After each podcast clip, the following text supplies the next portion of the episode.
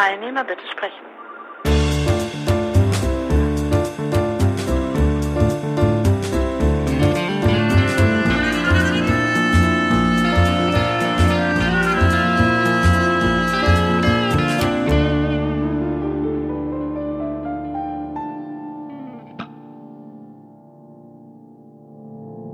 schon zum, zur Standardannahme. Ah, okay, sehr gut. Gut, wir kennen uns nicht. Irgendwas, irgendwas raschelt, aber gut. Äh, das, vielleicht sind das meine schlechten Lautsprecher. Dafür entschuldige ich mich. Ich kann leider nicht viel daran ändern gerade. Ähm, aber auch das, ja, mein Gott. Ähm, der Micha, der, äh, genau, ähm, wir, also haben uns über Twitter gefunden. Und zwar ist unser gemeinsamer Freund, würde ich schon, ah, also für mich ist es zumindest ein Freund, ähm, der Micha hat mir irgendwie zur Kenntnis gegeben, dass, dass wir miteinander sprechen wollen. ja. Ja, ja. Und ähm, genau, ich habe äh, keinerlei Ahnung, ähm, womit ich hier zu tun habe, aber ich glaube, das ist so ein bisschen das, das Konzept. Ich kann erkennen, du hast ein großes ähm, es ist kein Bücherregal, es ist ein Aktenregal irgendwie bei dir im Hintergrund. Äh, das ist tatsächlich nicht meines. Das ist, ich bin gerade äh, auf Familienbesuch. Ach. Und äh, sitze im Büro meiner Eltern. Äh, würde ich bei mir sitzen, würdest du wahrscheinlich eher ein Bücherregal sehen. Meine Aktenordner sind so ganz versteckt irgendwo unten, wo sie möglichst wenig äh, Erinnerungen auf äh, Akten hervorrufen können. Nee, also das ist hier äh, tatsächlich mein Elternsbüro, wo ich gerade drin sitze. Was machst du sonst, wenn, wenn du nicht bei deinen Eltern bist? Äh, Hause. also so zurzeit bin ich noch im, ja? im, im, Studium eingeschrieben in der Philosophie, obwohl ich aktiv nicht mehr so stark studiere und äh, äh, so ein bisschen auf Jobsuche gegangen bin. Aber ja, das habe ich so die meiste Zeit, würde ich sagen, die letzten Jahre gemacht, studiert. Wie lange wie lang hast du studiert? Oh, oh, äh, viel, viel zu lange. Also ich habe angefangen 2010 in Essen. Mhm. Ähm, dann habe ich gewechselt zwischendrin und habe in Jena weiter studiert. Und dann war eine kleine Pause gewesen, wo ich mir so ähm, Freisemester genommen habe und dann ging es halt nach Berlin. Sehr und interessant. In, in Jena war ich mal gewesen vor Jahren, als ich studierte.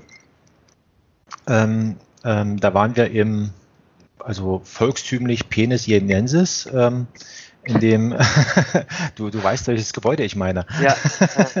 und da waren wir ganz oben äh, bei Intershop gewesen und haben uns da irgendwie ähm, irgendwie Software von denen erklären lassen. Also ich habe ich hab Wirtschaftsinformatik studiert, genau. Und das Interessante war, mit dem Professor, mit dem wir da unterwegs äh, gewesen sind, der war Studiengangsleiter. Genau, Studiengangsleiter. Und ähm, der hat immer so irgendwelche Firmenkontakte da organisiert. Und der hatte die Angewohnheit gehabt, alle Leute mit Sie anzusprechen, aber mit Vornamen.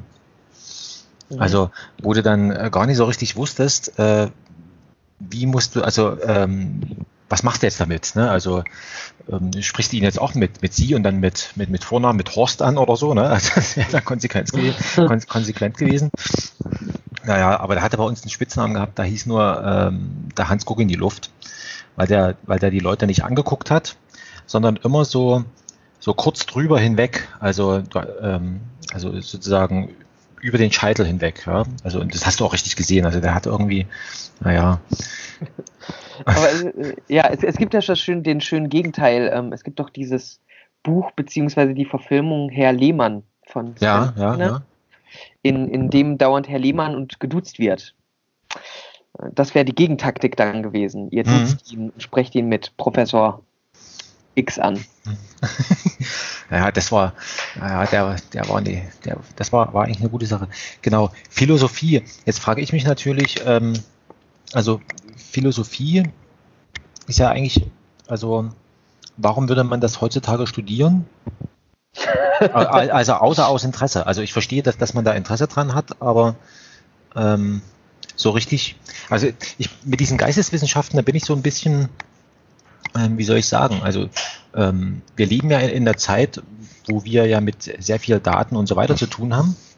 wo ich so ein bisschen das Gefühl habe, dass, ähm, dass zum Beispiel die Ingenieurswissenschaften ähm, am Ende sind. Also in dem, also zum Beispiel ein Historiker, ne, dem ist das vollkommen sonnenklar, er hat eine große Datenmenge da äh, sozusagen angehäuft und dem ist vollkommen klar, wie er damit um, umzugehen hat. Währenddessen, jetzt nehmen wir mal an, ein Maschinenbauingenieur, dem ist das erstmal äh, unbekannt. Ja. Und insofern müsste man eigentlich, also so Historiker oder sowas, aber beim Philosophen, da fällt mir das jetzt so ein bisschen schwer, ähm, da irgendwas, ich will nicht sagen Sinnvolles, aber ähm, wie soll ich sagen, also das Einzige, was ich mir vorstelle, also ich meine, Dichter und Denker äh, es, aber das ist, das ist doch ein eher, wie soll ich sagen, ich kann mir nicht so richtig vorstellen, dass man davon sehr, äh, der Familie an, an äh, genau, also das ist, also ich verstehe, warum er das macht. Ich würde es also auch sehr gerne machen. Ähm, aber ich hätte doch mein, meine Zweifel, dass man darauf ein Haus bauen kann, ne? also um es mal so platt zu sagen. Naja, also dass das finanziell etwas ähm, schwierig danach wird, damit was anzufangen, das ist ja auch insgesamt so ein ähm, ähm Geisteswissenschafts, äh, geisteswissenschaftliches Problem. Obwohl man natürlich auch dazu sagen muss, äh, der Physiker ist nicht so weit weg von der Problematik. Also die, die gute Möglichkeiten haben, das sind äh, Studiengänge vielleicht in, in, der Chemie kannst du viel machen, wahrscheinlich noch in bestimmten mathematischen Bereichen mit der Informatik. Mhm. Aber auch Naturwissenschaftler wie Geisteswissenschaftler haben ja dieses Problem der alten Wissenschaftler, die nur Wissenschaftler ausbilden. Das heißt, äh, eigentlich ihre eigene, ihre Kundschaft ist gleichzeitig ihre zukünftige Belegschaft. Mhm. Und ähm, was ja lange kein Problem war, wo die, äh, wo die Kundschaft klein genug gehalten werden konnte, mhm. äh, daraus die Belegschaft zu zu bilden. Und erst jetzt, seit so viel Geisteswissenschaften und so studiert werden, ähm, ersichtlich ist, dass wir gar nicht so viele Leute brauchen in den Sachen, wo die irgendwie Sinn machen würden, wie Lehrer und Professoren. Aber das ist doch, ähm, ich hatte, ähm, also ich assoziiere jetzt einfach so, ne? Also mir fällt immer so ein bisschen was ein. Also, also hier in Dresden zum Beispiel, da gibt es einen, einen Lehrstuhl, ähm, ich sag mal so volkstümlich äh, künstliche Intelligenz. Der heißt bestimmt ganz anders, aber die beschäftigen sich mit, und da gab es letztens eine, eine Doktorarbeit, hatte eine, also das habe ich zumindest so verstanden, was die da geschrieben hat, die hat sich quasi mit Haltungsbedingungen äh, dieser künstlichen Intelligenz befasst. Also ich habe das so gelesen, sie hat so getan, als wenn diese künstliche Intelligenz, diese Automaten, als wenn das wie so Tiere wären, ja, Mhm. Genauso wie man, wie man Tier, bei, bei Tieren muss man mal den Stall ausmisten, man muss sie streicheln, man muss sie füttern und so weiter. Und so hat die sich quasi Gedanken darüber gemacht, ähm, wie man mit diesen, mit diesen, äh, sag ich mal, Softwarestückchen da irgendwie umgehen muss. Ne?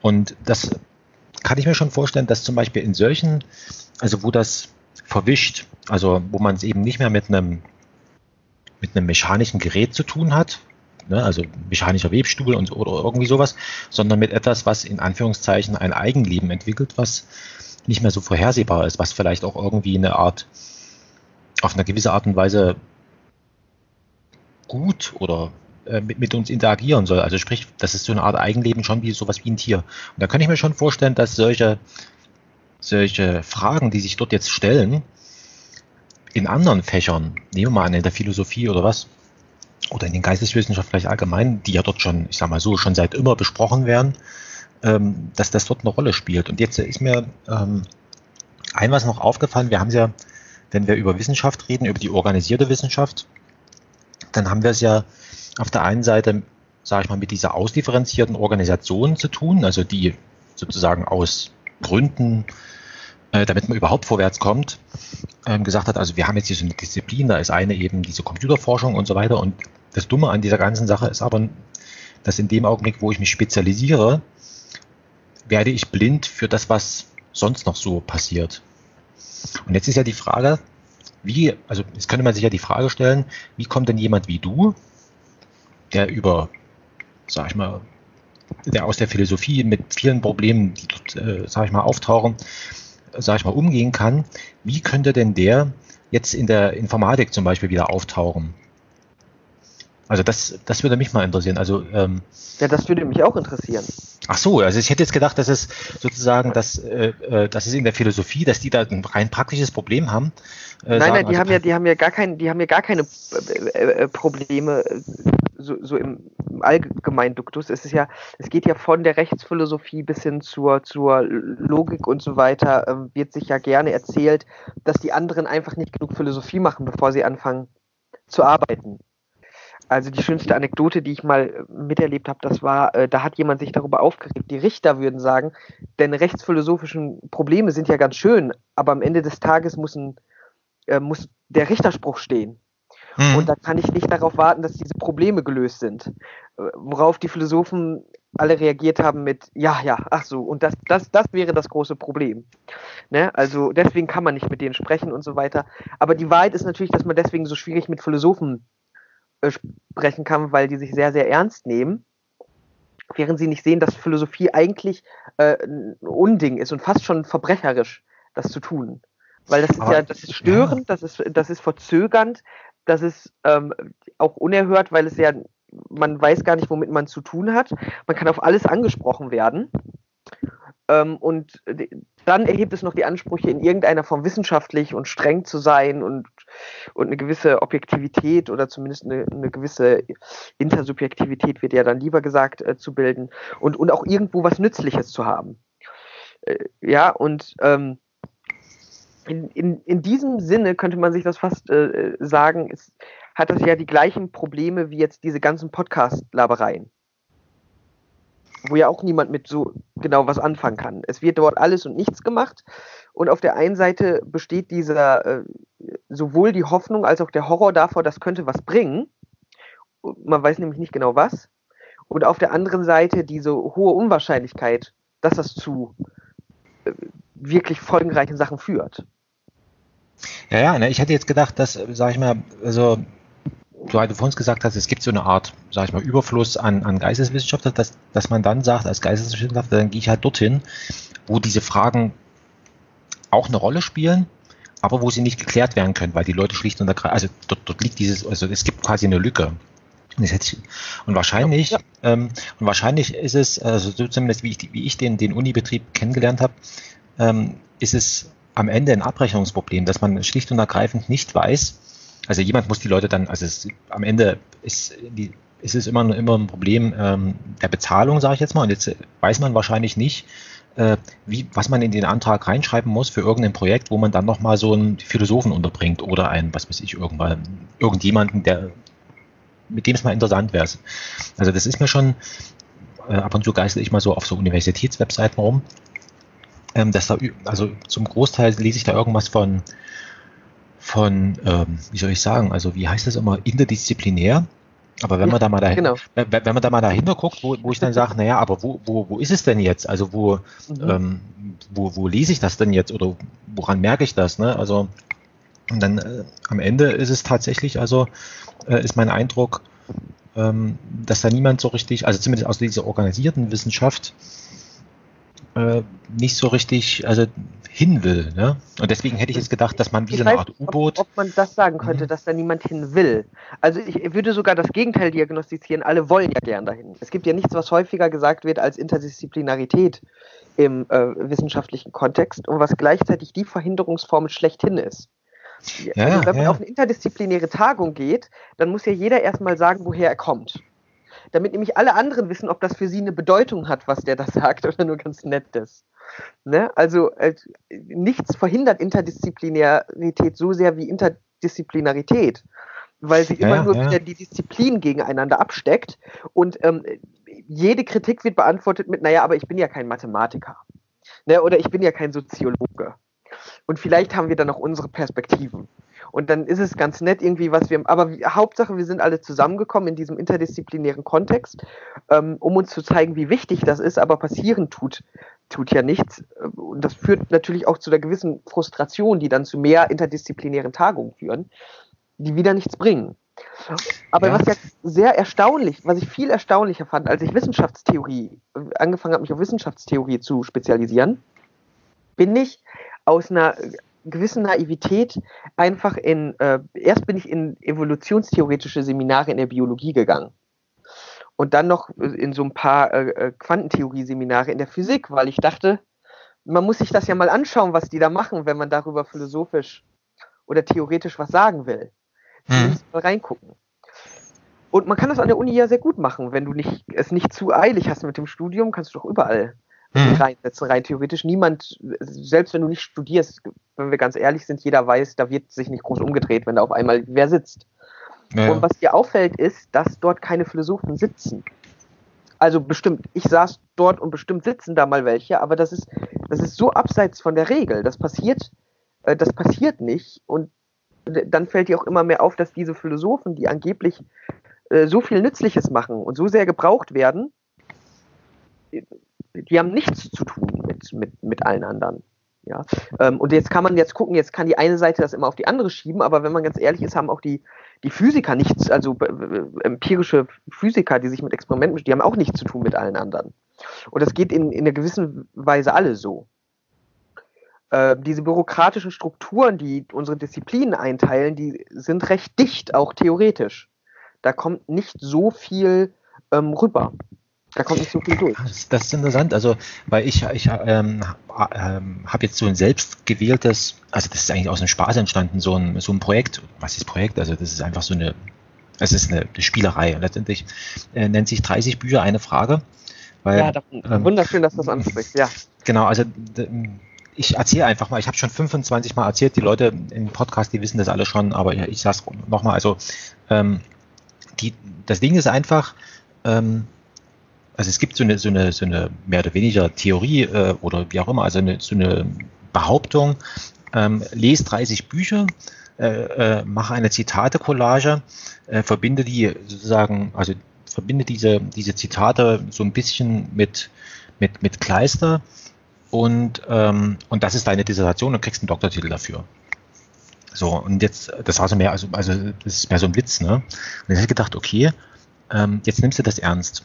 Und jetzt ist es ja, jetzt ist es ja sehr einfach, in, in seine eigene Bibliothek zu gehen und zu sagen, jetzt nehme ich ja einfach 30 Bücher, aber da, da lerne ich ja in dem Sinne nichts, weil ich dort ja nur wieder Bekanntes sehe. Ne? Also, was, was ich schon mal irgendwie gelesen habe. Und jetzt habe ich mir gedacht, jetzt wäre es doch mal interessant, ähm, ähm, von anderen Leuten Büchertitel irgendwie. Also die einzige Bedingung, die ich in dem Spiel habe, ist, äh, es, es, muss in der Universitätsbibliothek ausleihbar, äh, ausleihbar sein und es muss eine, eine, also es muss zitierfähig sein, also es muss in irgendeinem Verlag oder was erschienen sein. Und jetzt ist es tatsächlich so, ähm, dass, dass das Spiel Anschluss gefunden hat. Ich habe jetzt also, nehmen wir mal an, so 10 oder sowas Bücher, vielleicht sind es auch schon 15, ich habe noch, noch nicht so richtig gezählt. Ähm, ähm, Bücher schon zusammen, das habe ich jetzt auch gelesen, schon, schon äh, vier Stück und da eben angefangen. Und das Interessante ist tatsächlich, also dass man aus den, also erstens mal, man, man findet irgendwas und ich gehe ja nicht mit einer Frage da rein, so nach dem Motto, also meine Diplomarbeit zum Beispiel, die habe ich erstellt, da bin ich schon mit einer Frage losgezogen, habe mir die äh, Bücher da zusammengesucht und fertig war's. Ne? Also dann noch klar vom, äh, vom äh, Betreuer, vom, vom Professor noch die Standardwerke, wo man wusste, okay, die muss man da irgendwie reinbasteln und das, und das war's. Ne? Also das war im Grunde genommen nichts, wo man großartig, wie soll ich sagen, also der wissenschaftliche Gehalt oder wie auch immer, also das war halt das Abarbeiten eines Kochrezepts. Ja, so. so. das ist auch die Regel, würde ich, würde ich ganz stark annehmen. Genau, und jetzt kann man das ja übertreiben. Jetzt kann man ja hingehen und sagen, okay, wenn es eh schon nicht mehr darauf ankommt, also äh, also es kommt auf nichts mehr an, dann kannst du es auch übertreiben, indem du sagst, dann ist es mir auch schon vollkommen egal, welche Bücher da rein, welche Bücher ich da zitiere.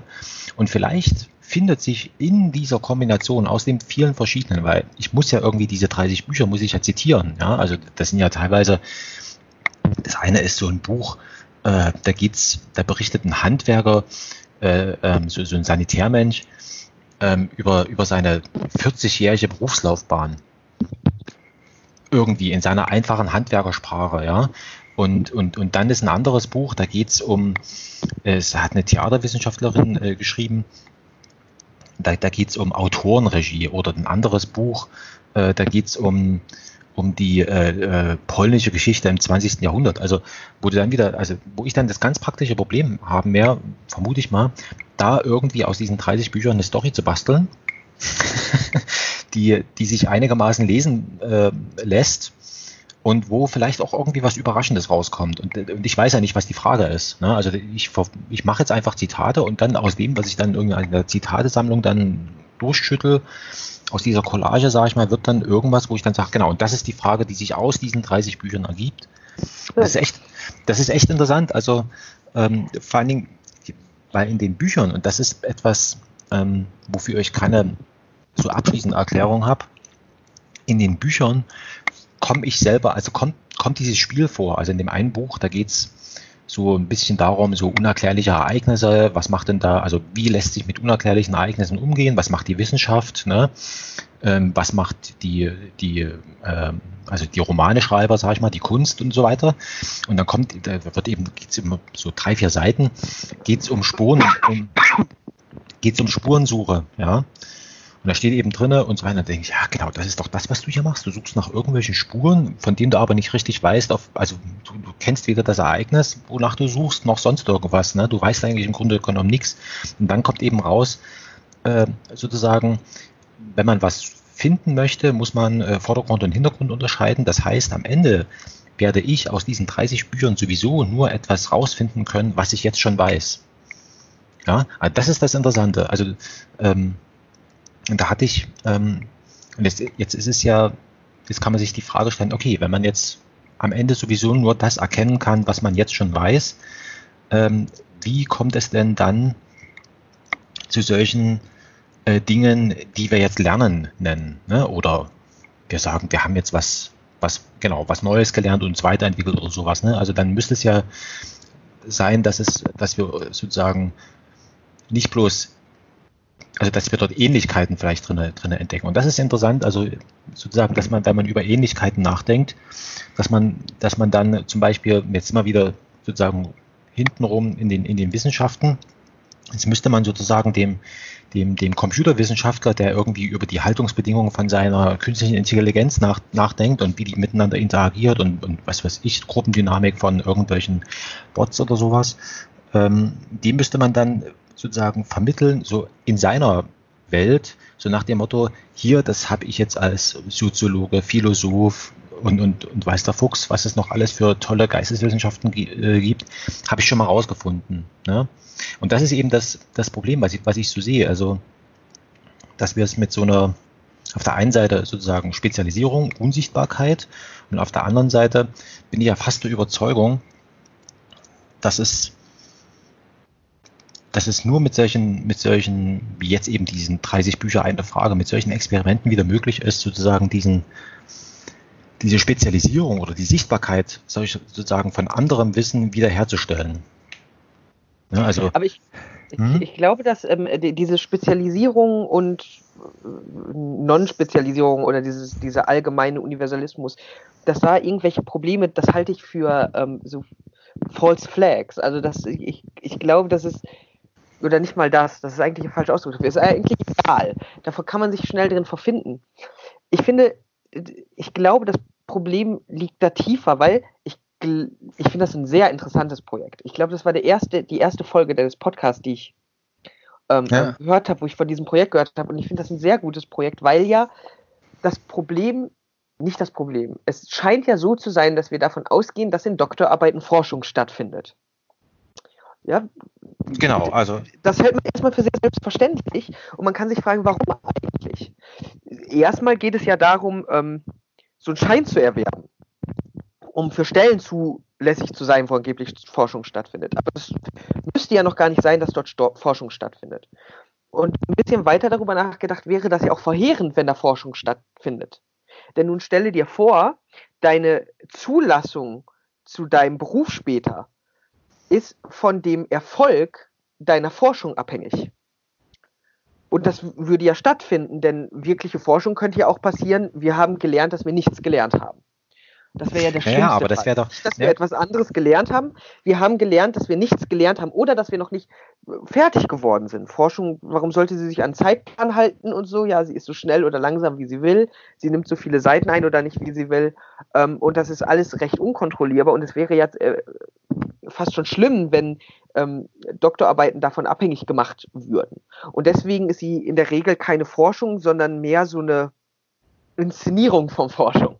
Das findet ja, das, das, Problem, also das, das Problem, das sehe ich eben, dass ähm, oder was ich halt ganz irgendwie komisch fand, äh, ähm, also ich meine, gut, meine Eltern sind beide Akademiker, ja, also ähm, insofern war ich da schon, sage ich mal, ist, ist das so ein bisschen so halb bekannt. Aber wo ich relativ überrascht war, war eben, ähm, dass zum Beispiel in so einer überhaupt Diplomarbeit, dass du halt wirklich, also bei uns hieß es immer drei Sätze und dann musst du, dann musst du irgendwas zitieren, also um sozusagen deine drei Sätze da irgendwie so. Und dann habe ich mir so überlegt, dann habe ich mir so überlegt, aber wenn du jetzt aller drei Sätze da was irgendwie hin, also eine, da muss eine Nummer dran stehen, ja, dann, dann ist ja das, was du aufschreibst, auch nur etwas, was irgendwo anders schon mal stand. Also wo soll da was Neues? Und da ist uns dann erklärt worden, ja, äh, das Neue entsteht eben aus der Kombination von dem, was du da irgendwie zusammengetragen hast. So. Und ich sag mal so, äh, für ein, für ein Erst, also erstmal auf dieser Ebene, weil die Kombination kann ja auch jeder andere für sich machen. Also ja, genau. Das also, wurden ja alle schon gelesen. Die, dafür brauchen wir ja niemanden mehr, der die nochmal liest. Naja, und, und, ähm, und jetzt, und das könnte man ja heutzutage, also, also diese Art der, der Wissenschaft könnte man heutzutage voll, also viel effizienter ähm, ähm, mit, mit Automaten. Also du brauchst ja, genau. nur ein, ein, äh, ein, ein Zufall, also das, das kann jeder. Ähm, das ist ein rein technisches Problem. Und das, genau. wird ja auch technisch gelöst. Also meine, meine Vermutung ist ganz stark. Du hast bestimmt gehört von diesen ähm, äh, äh, Gruppen, die irgendwie durch irgendwelche Computerprogramme Quatschartikel schreiben lassen. Mhm. Und die schicken sie an irgendwelche Zeitschriften, an wissenschaftliche genau, die, äh, äh, aufnehmen. Das hat er Sokal gemacht, genau. Ja, ja, genau. Und jetzt, das nimmt ja immer mehr zu.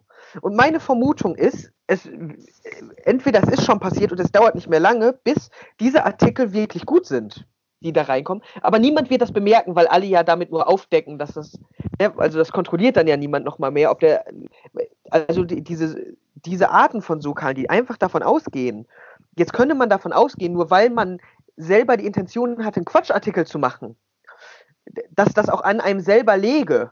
Ja, man nutzt diesen Algorithmus und so und können jetzt beeinflussen, ob der Artikel Sinn mache oder nicht. Das können die ja gar nicht mehr leisten. Vielleicht ist der Artikel ja wirklich gut und deshalb reingekommen, trotz trotz mhm. des aus dem Automaten kommst. Und das mag bei dem Großteil nicht der Fall sein, aber ähm, äh, das, das könnte ja schon durchaus äh, passieren. Was man aber sieht an dieser Kritik ist, dass die Kritik da nicht viel intelligenter ist als äh, das, was kritisiert wird, weil es ja nichts, weil ja diese Aktionen dann eben nichts Lehrhaftes bringen. Die bringen naja. ja nicht mehr zu lernen, als Dinge laufen falsch. Naja, Dinge laufen falsch, äh, die besser laufen sollten. Naja, also äh, ganz so, ähm, da müssen wir mal so ein bisschen weg von der harten Wissenschaft, da müssen wir mal so ein bisschen in die Kunst gehen. Und zwar ähm, gibt es beim, ich, ich sage das, also ich erzähle das einfach, ne, also ähm, ohne Rücksicht, ob, ob dir das jetzt was sagt oder nicht, ähm, bei dem Schlingensief in seinen Theatervorstellungen oder, oder auch Filmen, da, da ist immer wieder so ein Moment drinnen, wo du als Zuschauer überfordert wirst. Und das merkst du, und das ist auch, ich habe mich mit ihm drüber unterhalten und da hat er gesagt, Frank, das ist, das ist so, das ist richtig. Und zwar hat das die, die, die Funktion, also zumindest habe ich mir das dann hergeleitet, dass im Grunde genommen in dem Augenblick, wo du, wo du durch diese Zustände überflutet wirst und einfach nicht mehr kannst, ne, wo das althergebrachte, ich mache das jetzt und ich übertreibe, ich übertreibe, ne, also ich drehe sozusagen das Rad immer schneller, irgendwann, irgendwann legt's dich und dann musst du dir Gedanken darüber machen, ähm, wie du mit diesem Rad irgendwie, also wie du sozusagen ohne das Rad, also da musst du dir durch die, also die Überforderung ist Voraussetzung dafür, dass, dass du dir Gedanken darüber machen kannst, was danach kommt. Also das, und damit sozusagen die Überforderung macht das erstmal alles richtig, richtig schlimm und erzeugt so einen Handlungsdruck. Ne? Also das ist so, sag ich mal, wie so ein, äh, was fällt mir jetzt für ein Beispiel ein? Tropfender Wasserhahn. Ne? Wenn das bei drei Tropfen in der Minute, da regt dich das gar nicht auf, das kannst du wunderbar ignorieren. Und irgendwann nimmt es dann mal so überhand, dass du dann sagst, nee, also jetzt muss ich irgendwas machen. Ähm, das geht so nicht, ne? Und, und dann fängst du eben an, äh, sozusagen da nochmal zu, aber diese Überforderung, die ist notwendig, um überhaupt etwas Neues entstehen lassen zu können. Und das ist eben so, dass ich mir jetzt vorstelle, ich meine, wir haben Millionen von Studenten, ähm, und die machen alle irgendwelche Arbeiten, die niemand mehr liest. Und da ist auch die Rechtschreibung vollkommen wund, äh, wurscht. Ne? Also, Na, die ist das Einzige, was noch wichtig offensichtlich ist. Also das ist ja das, die einzige Kategorie, an die sich ja Studenten noch halten können. Und äh, auch vollkommen zu Recht sind ja, ja. ist ja die Rechtschreibung und die, der Zeilenabstand. Ja, was anderes können die Professoren ja auch nicht sagen, wonach sie da bewerten. Und das liegt nicht daran, weil, ähm, weil das so hochkomplex ist, dass das niemand verstehen kann, sondern weil es einfach nicht so richtig vorhanden ist. Das ist eine Bewertung nach, ähm, nach Gutdünken und irgendwie äh, versuchen, das einigermaßen hinzukriegen, dass man da Noten drunter setzen kann. Weshalb in der Regel auch Professoren äh, kein großes Interesse daran haben, Studenten durchfallen zu lassen. Nicht nur, weil sie Gutmenschen sind, sondern dann müssten sie auch noch erklären, wie sie das denn begründen. Das ist manchmal gar nicht so ähm, einfach. Einfacher natürlich in ähm, techniklastischen Studiengängen wie naja. Mathematik, wie Medizin oder so, ja, auf, wo man zumindest immer auf fehlende Vokabelkenntnis oder fehlende Technikkenntnis oder so verweisen kann. Mhm. Das macht sie ein bisschen härter. Sowas gibt es natürlich in der Philosophie so gut wie gar nicht. Äh, so wie gar das überhaupt in so einem Philosophie, also in so einem Philosophie, wie, wie, wie läuft das praktisch ab? Also ähm, ich habe ganz äh, nebulöse Vorstellungen. Also ähm, klar, ja, äh, ich vermute, also in, in einem technischen Studiengang, da hast du halt deine verschiedenen Fächer ähm, dann, und dann schreibst du eben, was weiß ich, eine, eine Mathe-Klausur, eine Logik-Klausur, ähm, ähm, irgendwas, äh, was ja. quasi so und jetzt, äh, jetzt, äh, wie ist es bei der bei der Philosophie? Ist das wie, so, wie so, eine, wie, wie, so eine Geschichtsarbeit, wo dann gefragt wird nach einer Jahreszahl und da muss man dann, also so stelle ich mir das jetzt vor. Nein, nein, aber so, so werden, also das mit der Geschichtsarbeit ist schon richtig. Natürlich wäre das ja auch ein bisschen gemein, so darüber zu sprechen, aber äh, auch ein bisschen gerechtfertigt. Ähm, du schreibst natürlich um einiges mehr Seminararbeiten als, äh, als Klausuren. Ja, du hast deine eine große, für viele Studenten schreckliche Erfahrung des Logikkurses, der eben der mathematischste und technischste Kurs dieses mhm. Studiengangs ist und ähm, wo du lernst, wo du meist klassische Logik, wie, wer weiß, wie weit man Logik lernt, das kommt dann auch immer auf Uni zu Uni an. Und dann hast du so Einführungskurse, wo du halt gefragt wirst, in, also ich hatte da schon Klausuren so, nennen Sie drei wichtige Unterschiede zwischen Realisten und Idealisten in der Erkenntnistheorie oder also ne, in den ganz mhm. Anfangskursen und da machst du eigentlich nur noch Seminararbeiten. Also das meiste löst sich dann über Seminararbeiten. Also wo du dann, irgendwie so einen Fragenpool hast, ziehst, äh, ziehst dir eine Frage raus. Na, und dann, es wird schon sehr offen gelassen, dass die Studenten sich selber Fragen aussuchen können, die mit, äh, ja, also es ist ein bisschen anders, habe ich gehört, in Großbritannien und Amerika ist es häufig wirklich so, dass die Dozenten so einen Fragenpool anbieten und du nimmst mhm. dir dann eine Frage daraus für das Seminar. In Deutschland habe ich die Erfahrung gemacht, dass ähm, Dozenten eigentlich sagen, gib mir eine Frage und gib mir eine Begründung, die, warum die Frage mit dem Seminar zusammenhängt.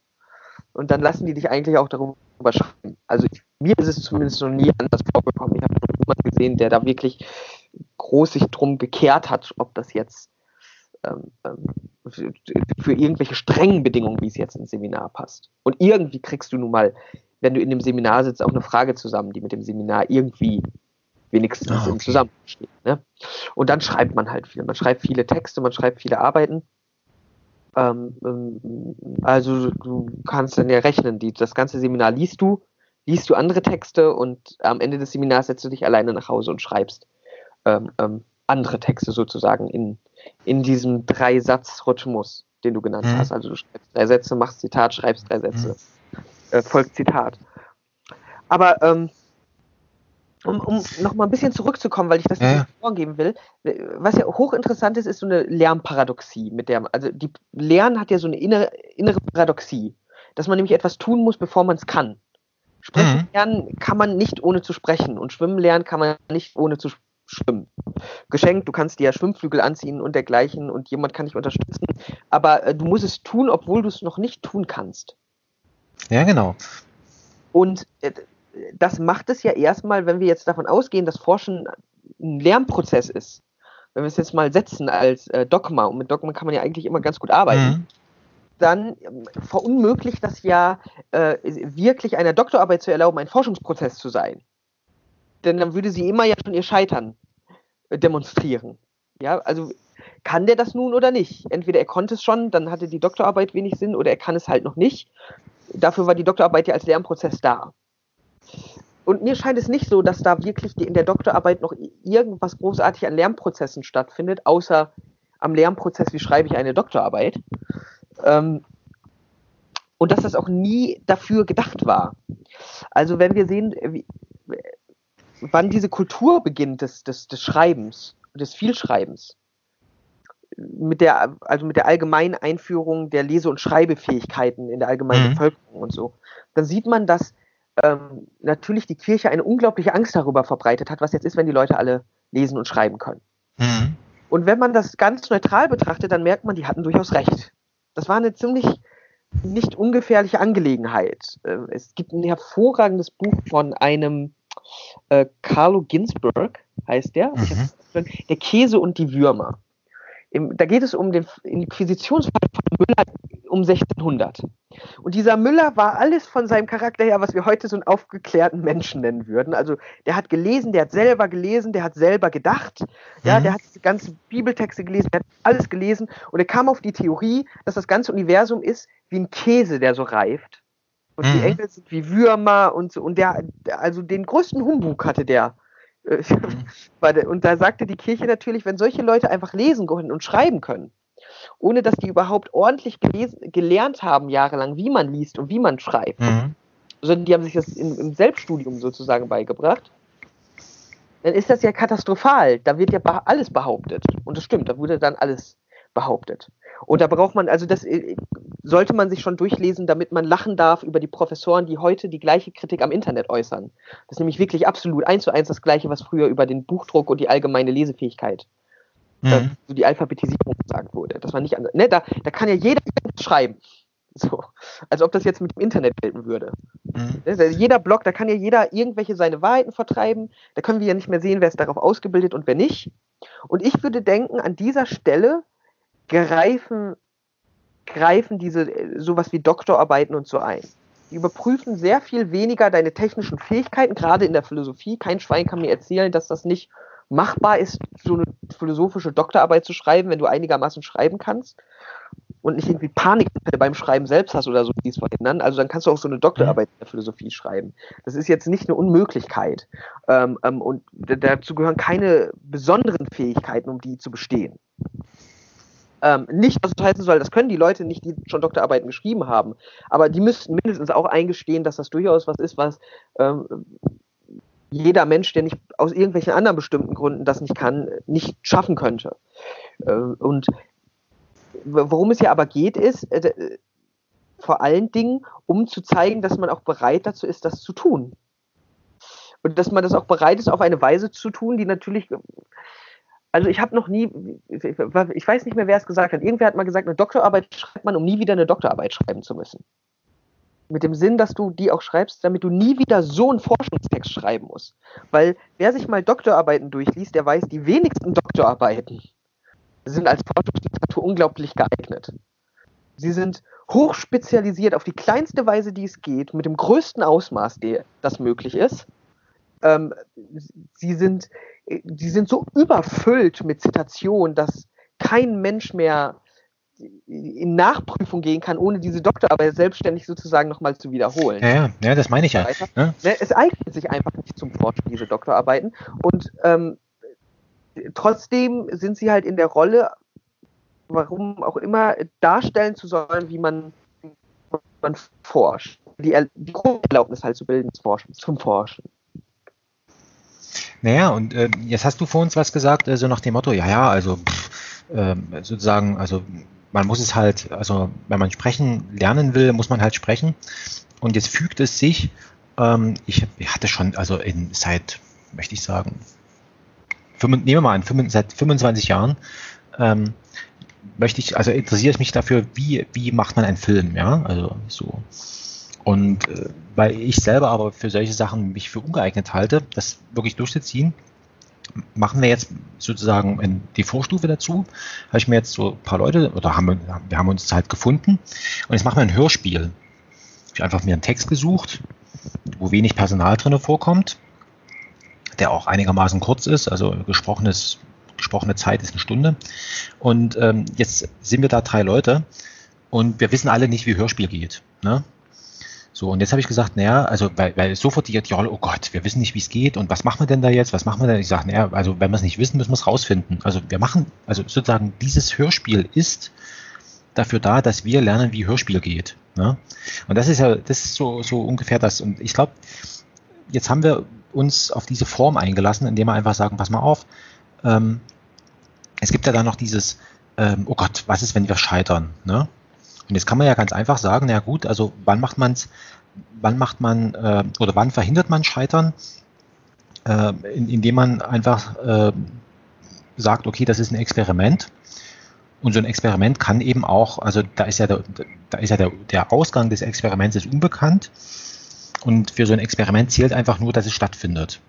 Ne, in dem Augenblick, wo wir, wo wir gesagt haben, also wir machen das Experiment, wir nennen das Experiment, wir machen ein Hörspiel, ist es, also ist man sozusagen schon sofort per Definition auf der Erfolgsseite und, ähm, es macht auch wirklich einen Spaß. Jetzt haben wir aber ein Problem zu lösen gehabt, ähm, wie das halt immer so ist. Ähm, jetzt gibt es äh, Leute, die haben äh, Anspruch darauf, dass man sie fragt, wenn man irgendwas mit den Texten da macht. Ne? Also sprich, gibt es irgendwie noch einen lebendigen Autor und, und so weiter. Und der Autor, der sagt aber, naja, also ich kann dir nur gestatten, was mit dem Text zu veranstalten, äh, wenn ich weiß, was du da machst.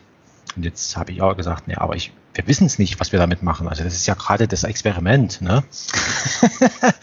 und und ähm, jetzt äh, fängt man natürlich an, also und, und diese Möglichkeit so nach dem Motto, ich weiß es nicht, kommt in diesen Formularen aber nicht vor. Ne? Also äh, und jetzt ist man da mit relativ viel also vergleichsweise Mühe da beschäftigt, den Leuten dann eben zu erklären, pass auf, das ist ein Experiment und wir wissen es halt noch nicht und wir, ihr müsst uns vertrauen, obwohl wir uns eigentlich nicht kennen. Ne? Also und, und ähm, aber dieses, dieses, sag ich mal, dieses, dieses Experimentiermäßige, das weicht ja, und damit sind wir vielleicht wieder bei diesem, wie, wie entsteht Wissen, was ist Wissenschaft?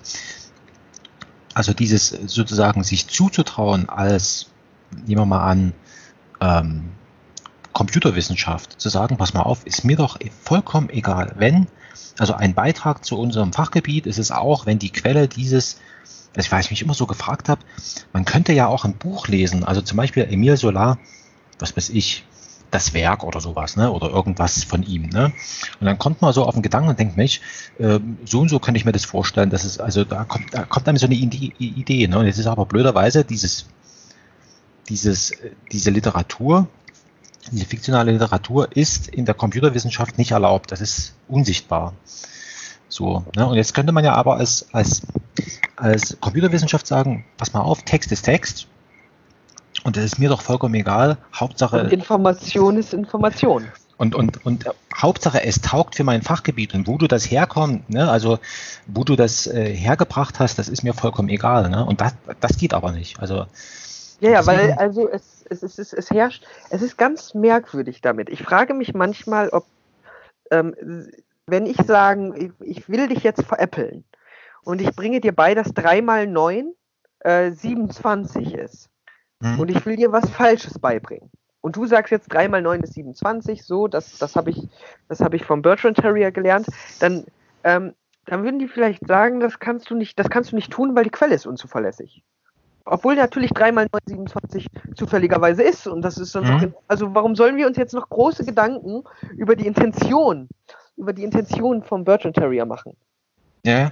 Ja, und diese, diese, dieser, äh, das ist natürlich auch was, wo wir sehen, warum, äh, oder äh, wo mir scheint, dass das Internet einen großen Unterschied äh, zu machen scheint und was Twitter trotz seiner, seinem Überfluss an Unsinnsproduktion oder Nutzlosigkeiten so interessant macht, ist, dass man sieht, wie alle damit klarkommen müssen, ähm, Formen zu finden, die nicht mehr auf Gutmütigkeiten sich verlassen müssen. Ja? Mhm. Also in, die, die, nicht mehr sagen, dass jemand etwas schreibt, sagen wir, der Klaus schreibt jetzt einen Text mhm. und ich nutze jetzt den Text und sage ja und versuche das weiterzudenken und dann sagt Klaus, hör mal, ich habe dich verarscht, das hat eigentlich nichts bedeutet. Und Aber das weiß er nicht, was es bei dir genau. bedeutet. Genau. Und jetzt, jetzt, was jetzt passiert ist und was man immer häufiger beobachtet, sind Reaktionen von, dann hast du dich aber selber, äh, selber verarscht. Denn das bedeutet ganz schön viel und das hast du. Also du hast dich selber dann ausgetrickst. Das ist genauso berechtigt wie ähm, du hast mich ausgetrickst. Mhm. Ja, weil diese Verlässlichkeitsform nicht mehr funktionieren. Und da könnte man sich nochmal so ausdenken, dass wir jetzt alle unsere richtigen Namen bei Twitter angeben müssen oder so. Oder dass wir uns mhm. alle gegenseitig dauernd moralisch ermahnen. Das, das bringt ja nichts und das führt ja zu nichts. Und stattdessen kann man zu Ideen kommen, die einfach sagen, ähm, ich, äh, äh ich vertraue jetzt einfach mehr. darauf, dass Betrügereien eben auch nichts mehr bringen. Genauso wenig wie die Aufdeckung von Betrügereien. Mhm. Habe mal jemanden gelesen, der meinte, äh, sie, sie, hat irgendwie nicht viel Geld, sondern ich weiß nicht mehr, was die da hatte, irgendwie Computer oder so. Ob nicht jemand ihr dafür helfen würde, ihr Bad aufzubauen. Und jetzt könnte man, jetzt könnten da jetzt sich Betrüger kommen, die sich damit gar nicht auskennen oder so und versuchen mhm. das. Aber da sie das einfach ins Internet haut, ja, also wie groß ist die Wahrscheinlichkeit, dass das alles Betrüger sind, die sich melden? So, und der Betrüger hat auch überhaupt gar keine große Chance mehr, ähm, äh, auf sich aufmerksam zu machen. In dem Moment, wo eben nicht mehr groß überprüft wird. In dem Moment, wo sie sagt, ich überprüfe erstmal alle, ob es richtig mit euch ist, hat ironischerweise der Betrüger ja wieder bessere Karten. Der kann ja. sich jetzt wieder ins Spiel reinbetrügen. Aber in dem Moment, wo sie sagt, melde sich einfach, wer will, da mhm. ist er einer unter vielen. Und äh, das, ja. das könnte interessant für ähm, Forschung werden, dass man halt von sowas wie Twitter lernt zu sagen, ähm, also die, die, ähm, die Befindlichkeiten äh, äh, der menschlichen Masse hinter dem Stift sind mir ehrlich gesagt egal. Sie sind mir vielleicht nicht egal im, im Kontakt mit der Person, aber theoretisch sind die mir erstmal vollkommen äh, Wumpe bei dem, was da steht. Ich kann das nicht beurteilen. Ich kann nicht beurteilen, ob der Mensch, der mich da trollt, gerade böse ist oder eigentlich ein herzensguter Mensch. Ja, ich kann nicht beurteilen, ob der kompetent ist oder nicht. Ich habe mal auf mein Twitter-Profil einfach aus Spaß geschrieben, ich hätte, ich, ich wäre gerade in meiner Habilitation, glaube ich, wer weiß wo. Hm. Und es, natürlich hat das keinen Unterschied. Also niemand hat anders mit mir gesprochen. Ich glaube, das hat niemand groß bemerkt. Weil, also warum sollte sich irgendwer darauf verlassen? Und stattdessen sprichst du mit den Leuten, wie du mit den Leuten sprichst. Mhm. Also die, diese Form bringen alle nicht mehr viel. Und jetzt können natürlich auch auffallen, dass sie so viel auch noch nie gebracht haben. Also dass Doktoren wirklich noch nie so viel, so viel sehr schlauer waren. Sie hatten vielleicht schon immer mehr Zeit zu lesen und dermaßen, ja. als viele andere Leute auch. Also ähm, ja, das ist aber interessant, ne? Also das, das, ähm, also gerade bei diesem Twitter oder sowas, ne? Also ähm, da gibt's ja so, also ich benutze das ja auch ganz unterschiedlich, ne? Also ich benutze das einerseits als, also indem ich ja für, für mein 30 Bücher Projekt da ähm, das ist für mich schlicht und ergreifend so ein Notizzettel. Ne? Also weil dieses Hashtag, was ich da nehme, das benutzt eigentlich sonst niemand. Die Gefahr besteht natürlich, dass das jetzt äh, Millionen von Leuten, dann wird es unbrauchbar. Ne? Also dann, ähm, aber das macht ja niemand. Also äh, dafür benutze ich. Oder manchmal ist es einfach so, dass man so, so wie Art so, also so Wörter oder Wortgruppen oder so, so kurze Erinnerungsfetzen, die tippt man da dort rein und dann guckt man, äh, gibt's, also gibt es Reaktionen darauf? Ne? Also passiert da irgendwas? Ne? Wie findet das Anschluss oder so? Ne? Oder man ist tatsächlich auf der Suche nach, was ist auf der Suche, aber man, man liest da irgendwas und fühlt sich an was erinnert, so als, ähm, sage ich mal, Inspiration oder sowas. Ne? Aber ich gebe dir recht, so dieses, ob das sinnvoll oder Unsinn ist, ähm, das ist, das ist wahrscheinlich in dem, es ist, es kann gar keine Kategorie mehr sein. Ja, es weil, ist, weil es eine langweilige Frage ist, nämlich. Weil es vollkommen egal ist, wenn es dir für dein, ja. also wenn du jetzt was, wenn du dich für etwas äh, interessierst, also im, im Sinne von Forschung, dann ist dir doch vollkommen egal, ähm, wo die, wo die Inspiration herkommt für dein, für deine eigene Überlegung, sondern du sagst einfach, okay, das hilft mir jetzt weiter, das kann ich adaptieren oder wie auch immer, kann ich nachvollziehen und ähm, ähm, dann, dann, dann geht das schon. Ne? Und wo das mal ursprünglich herkommt und ob das irgendwie seine Berechtigung, also im Sinne von wissenschaftlich, das ist ja vollkommen egal. Und das ist halt das, was ich in dieser Computerwissenschaft zum Beispiel überhaupt nicht so, dass diese eben, gut, das ist halt hoch formalisiert, mathematisch und so weiter, aber ähm, dass die halt unzugänglich ist für solche, ähm, für solche Sachen. Also ich, ähm, ich habe jetzt eine, wie gesagt, in diesem 30-Bücher-Projekt bin ich jetzt auf ein Buch gestoßen. Da, das macht eine Literaturwissenschaftlerin, die hat nämlich auch dieses Problem gehabt, dass sie auf der einen Seite sozusagen wissenschaftliche Literatur hat und auf der anderen Seite, ähm, sage ich mal, fiktionale Literatur. Bloß, na gut, die ist Literaturwissenschaftlerin. Die hatte da, in dem Sinne hat es da, sage ich mal, mhm. einfach gehabt. Die konnte einfach sagen, dass ich erkläre das zu meinem, zu meinem äh, Interessengebiet und damit ist es äh, sozusagen, also habe ich das legalisiert, dass ich mich genau darum kümmere. Ne? Oder jetzt hier habe ich so ein Buch von der Theaterwissenschaftlerin, die hat so ein, also das, da bin ich also total begeistert, wie die das gemacht hat. Also die hat das, die wollte einfach sagen, ähm, also geht es um Autorenregie. Ich wollte einfach sagen, okay, da gibt es einen Autor, der schreibt ein Werk äh, und jetzt gibt es so einen Transformationsprozess, wo aus diesem Dokument, aus, aus diesem wird, wird eine Inszenierung. Und jetzt hat sie das Problem gehabt, dass sie auf diese Inszenierung aus ihrer Wissenschafts äh, sozusagen Sicht hat sie keinen Zugriff gehabt, weil die Inszenierung ist kein Buch. Schiller, die Räuber, da kannst du in, in Buchladen gehen, kannst dir angucken, ist ein Buch und funktioniert. Aber im Theater, da kannst du nicht sagen, die Inszenierung XY, ne? also hast du ein Problem. Da hat sie einfach gesagt, naja, was ist, was ist, was ist ein Text? Also Texte konnte, konnte sie zitieren, da wusste sie, wie, wie sie das machen kann. Und jetzt hat sie überlegt, naja, was ist ein Text? Te ein, ein, Text ist eine Sammlung von Zeichen, eine Aneinanderreihung von Zeichen, unendlich. Ne? Das ist ein Text.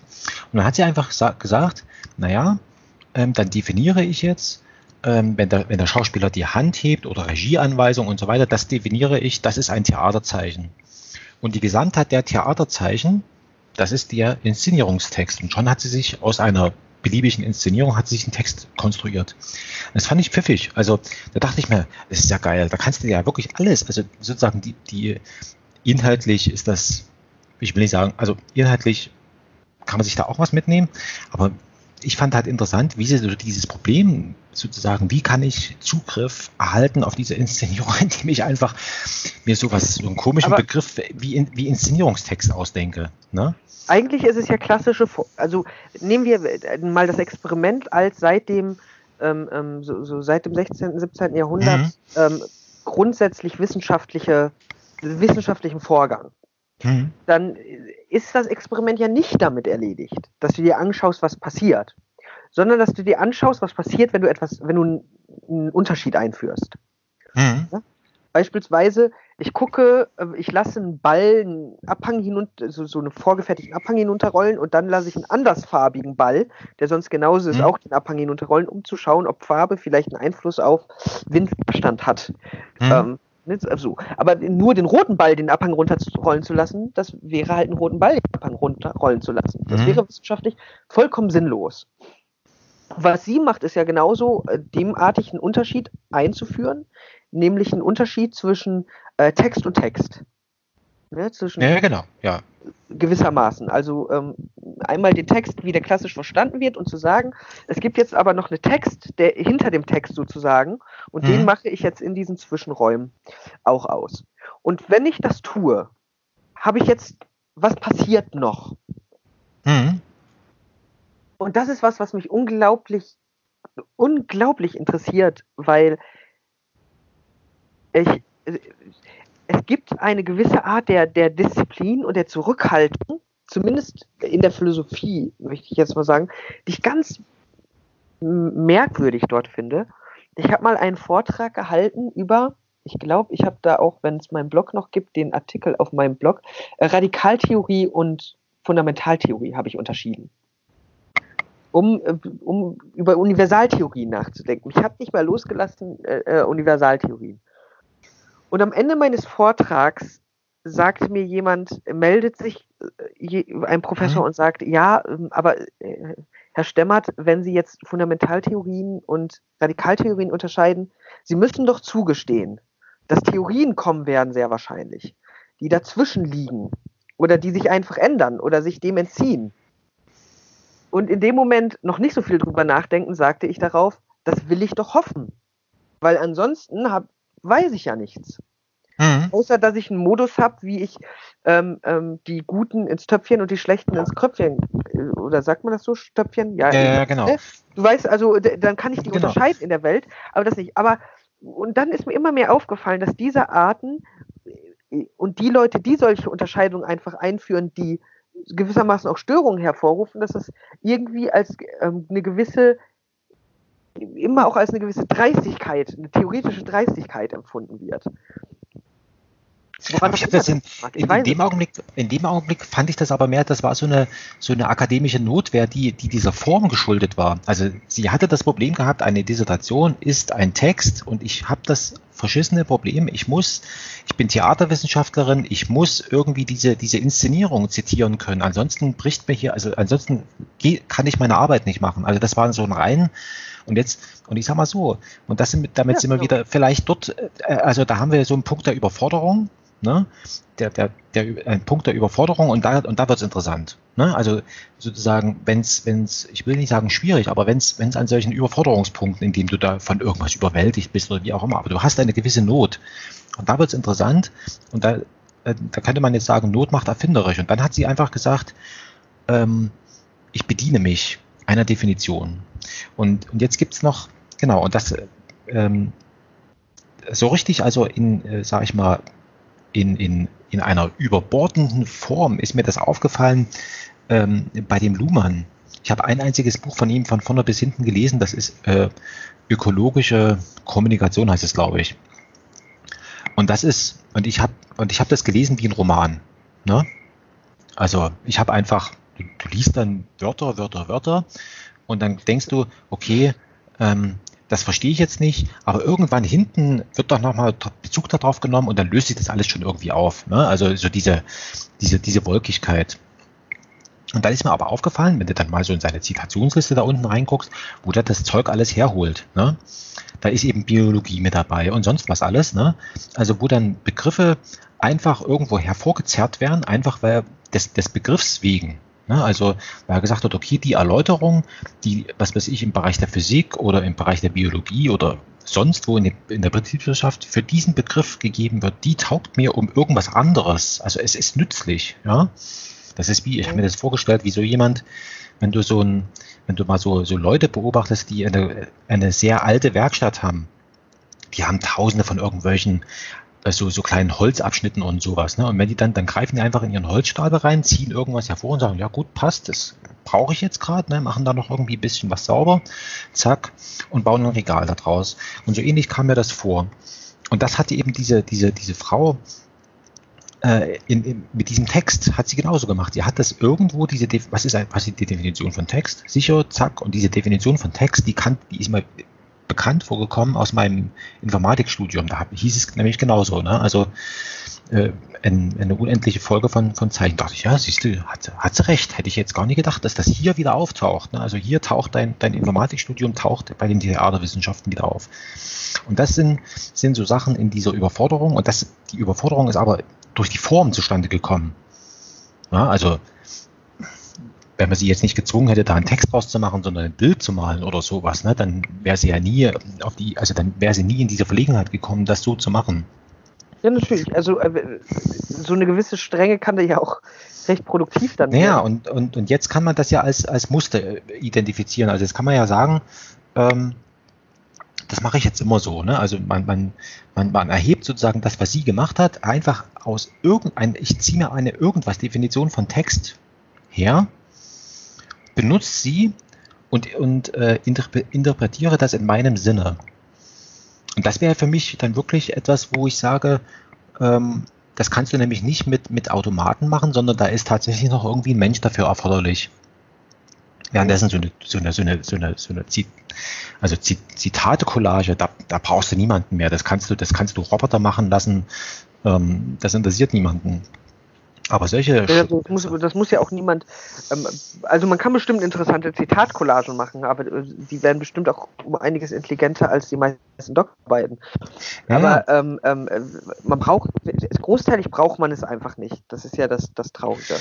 Aber was ja so interessant ist, ist an, ähm, wo du Zitatcollage sagst was ich an, an Luhmann sehr interessant finde. Und dafür ist fast schon egal, ob der theoretisch überhaupt eine Bedeutung hat oder über nur Schwachsinn geschrieben hat. Aber was er gemacht hat, ist erstaunlicherweise äh, Zitatcollagen angefertigt, die so selten, also sie, sie wirken auf den ersten Blick, liest du ein Luhmannsches Buch und denkst, das ist doch ein ganz normales soziologisches Buch. Ein bisschen seltsam geschrieben und so vielleicht, aber so im Großen und Ganzen. Und dann schaust du in die Zitate und denkst dir, das hat der jetzt nicht wirklich gemacht. Der hat nicht wirklich jetzt in sein Zitat geschrieben, vergleiche Kant Kritik der reinen Vernunft. Ja, und nicht Seite X, sondern einfach vergleiche Kant Kritik der reinen Vernunft. Mhm. vergleiche Derrida, Grammatologie. So, also nichts, kein Satz oder so, nichts Konkretes, vergleiche einfach Werk X. Oder dann, äh, äh ja, sich mit einer Dreistig, mit einer artistischen Dreistigkeit bedient, bei, bei allem. Ja, ja das also meine ich eben. Und das ist ja eigentlich das, das was, was, ich, was ich so wertvoll finde. Also, ähm, dass man einfach sagt, es ist mir doch egal. Und ich glaube, Und, und, und ich meine, gut, also Soziologie habe ich mal bezeichnet, das ist die Mathematik also der Geisteswissenschaft. nicht, dass es hm? mir egal, also es kann uns ja egal sein oder nicht, das macht keinen Unterschied, sondern es ist egal. Es ist voll ja. egal, ob da steht Vergleiche, Kritik der reinen Vernunft oder nicht. Deswegen kann man das auch ruhig machen. Ähm, also es, es, spielt, in dem Moment, wo es eine Rolle spielt, wird es auch richtig gemacht werden. Da braucht es auch keine Regel. Ja, da wird derjenige schon, da spielt es eine Rolle, das wird schon auffallen. Aber ansonsten sind diese Sachen halt erstmal e, recht egal. Ähm, ähm, äh, und deswegen sind, wirken diese Doktorarbeiten auch so egal. Weil ich brauche nicht Bücher nebeneinander stehen, die in der Bibliothek schon nebeneinander stehen. Die stehen nämlich in der ja, Bibliothek ja. ja schon nebeneinander. Das ist ja die, äh, das ist ja, und da kann man natürlich vollkommen verstehen, warum dauernd Leute, und ich, ich kenne einige, die an Doktorarbeiten sitzen und so, und die gehen da nicht in der Freude ihrer Forschung aus, äh, auf, um das mal mhm. nett zu sagen.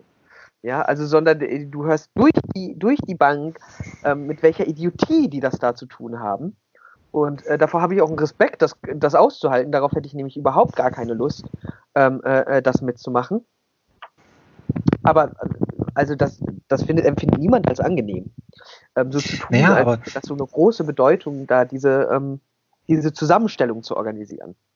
Aber jetzt, jetzt könnte man ja noch mal fragen, ähm, warum sehen wir sowas zum Beispiel in der Soziologie? Ne? Also ähm, die Soziologie könnte man ja auch so als, als Mathematik der Geisteswissenschaften könnte man sich ja auch so überlegen. Ne? ja, wenn, wenn man Luhmann also, gelesen hat und, und Becker, dann, äh, dann sagt Ich habe das nicht gelesen, also das ist einfach. Nee, also, aber im ob das, ähm, ähm, es kommt ja immer darauf an, welche Soziologen auch man, man schaut. Soziologie ist ja ähm, genauso ein Abklatsch von Philosophie wie Philosophie ein Abklatsch von Soziologie ist im gleichen Moment.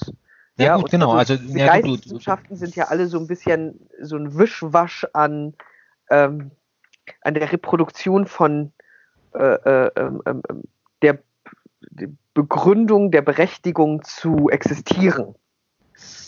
Ja, worauf ich hinaus wollte, ist also, dass, also, ähm, wenn wir jetzt sozusagen nochmal beiseite lassen, dass es, das würde ich jetzt vielleicht etwas wie soll ich sagen, anfassen möglicherweise. Aber wenn wir sagen, okay, wir ignorieren, dass es da noch irgendwie so sowas gibt wie Philosophie, aber man, man könnte jetzt erstmal bei dem Gedanken dabei bleiben und sagen, naja gut, also äh, die, die Soziologie ist quasi die, die Mathematik der Geisteswissenschaften im Verhältnis äh, also wenn sich sozusagen, also wenn, wenn sozusagen Soziologie die, die Mathematik der Geisteswissenschaften wäre, dann wäre, nehmen wir mal an, ähm, äh, die, die Betriebswirtschaftslehre wäre sowas wie, keine Ahnung, angewandte Physik oder sowas, ne?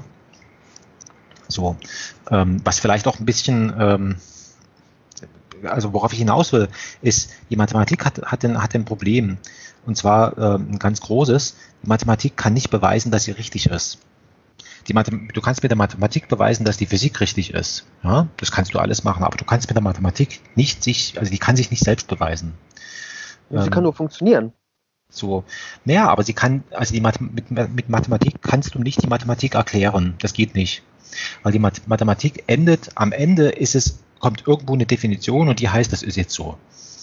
Und ich vermute, und, und genauso wie sozusagen aus der Soziologie oder aus der Philosophie verschiedene, sage ich mal, Wissenschaften als Spezialisierung rausgefallen sind, ne, womit du, du kannst jetzt sozusagen, du kannst jetzt die Betriebswirtschaftslehre, kann, könntest du, vermute ich jetzt mal, äh, mit den Mitteln der Soziologie vollkommen erklären. Du kannst genau sagen, warum das so ist und so weiter und so fort. Ne? Lässt sich irgendwie herleiten. Aber du kannst, was du nicht machen kannst, ist sozusagen die Soziologie mit Soziologie zu erklären. Das geht hm. nicht. Doch, so. doch, doch, doch. Und zwar als ein, also ich würde das genau. Das ist interessant. Genau das würde ich genau umdrehen. Ich würde sagen, der Einz also Mathematik kann nämlich funktionieren, aber die, die einzige Funktionsfähigkeit Testung für Mathematik ist eine mathematische. Ja, also es gibt keine Außen, man kann nicht eine Außenwelt darstellen und sagen, jetzt funktioniert das nicht, die Primzahlen so zu definieren. Oder also man kann ja nicht sagen, weil es jetzt schwieriger, schwieriger wird zu rechnen, funktioniert die Mathematik nicht oder so. Das heißt, der, die Funktionsfähigkeit der Mathematik ist hochironisch ein eigener Selbstverweis andauernd. Ja, genau. Nur durch ihre eigenen Operationen entwickelt sie sich und entwickelt sowohl, wie sie zu funktionieren hat, als auch wie sie funktioniert. Und an der Stelle würde ich auch sagen, ähm, diese Idee, dass wir sozusagen anfangen mit sowas wie Epistemologie, ja, wir haben erst Wissens, äh, die Theorie von Erkenntnis und so. Und jetzt arbeiten wir uns vor zu Wissenstheorie. Die müsste man streng genommen umdrehen und sagen, also es gibt, wie, wann fängt man an, über Wissen zu sprechen, wenn nicht, wenn schon Wissenschaft, wissenschaftliche Selbstbeschäftigung eingesetzt hat? Hm. Soziologie ist so, sogar nur die einzige Wissenschaft. Und genau darin, dann würde ich dir zustimmen, genau an der Stelle ist sie nämlich wie eine Mathematik der Gesellschaft. Es gibt nämlich nichts anderes, was für die Soziologie noch zuständig wäre. Es gibt keine hm. andere Wissenschaft, die äh, äh ja, sagt, wir erklären jetzt die Soziologie außer die Soziologie ähm, ja, was sollte denn da kommen? Was soll man denn machen? Ja, ja. Philosophie der Soziologie ist nur Soziologie. Das ist eine Art von Soziologie zu betreiben. Und äh, ansonsten gibt es keine Möglichkeiten, sich damit zu beschäftigen. Und genauso mit der Mathematik. Es gibt keine unmathematische Mittel, mathematische Funktionalität zu überprüfen. Und was man ja an der Mathematik merkt, dass sie, dass man so, dass es so schwer ist, auf sie zu verzichten, obwohl man es gerne. Äh, ja, sie kommt überall vor, genau. Ne, also Physiker würden ja am liebsten haben, dass die Mathematik mal endlich auf, Mathematik mal endlich aufhört, damit man was Arbeitsfähiges hat. Und, ja, ja. und da nicht auch noch alles dreht. Und mit der Soziologie ist es jetzt ziemlich ähnlich. Die kannst du ja auch schwierig dazu bringen, aufzuhören. Sogar im Gegenteil. Alles, was versucht, sie zum Aufhören zu bewegen, ähm, treibt sie noch mehr an.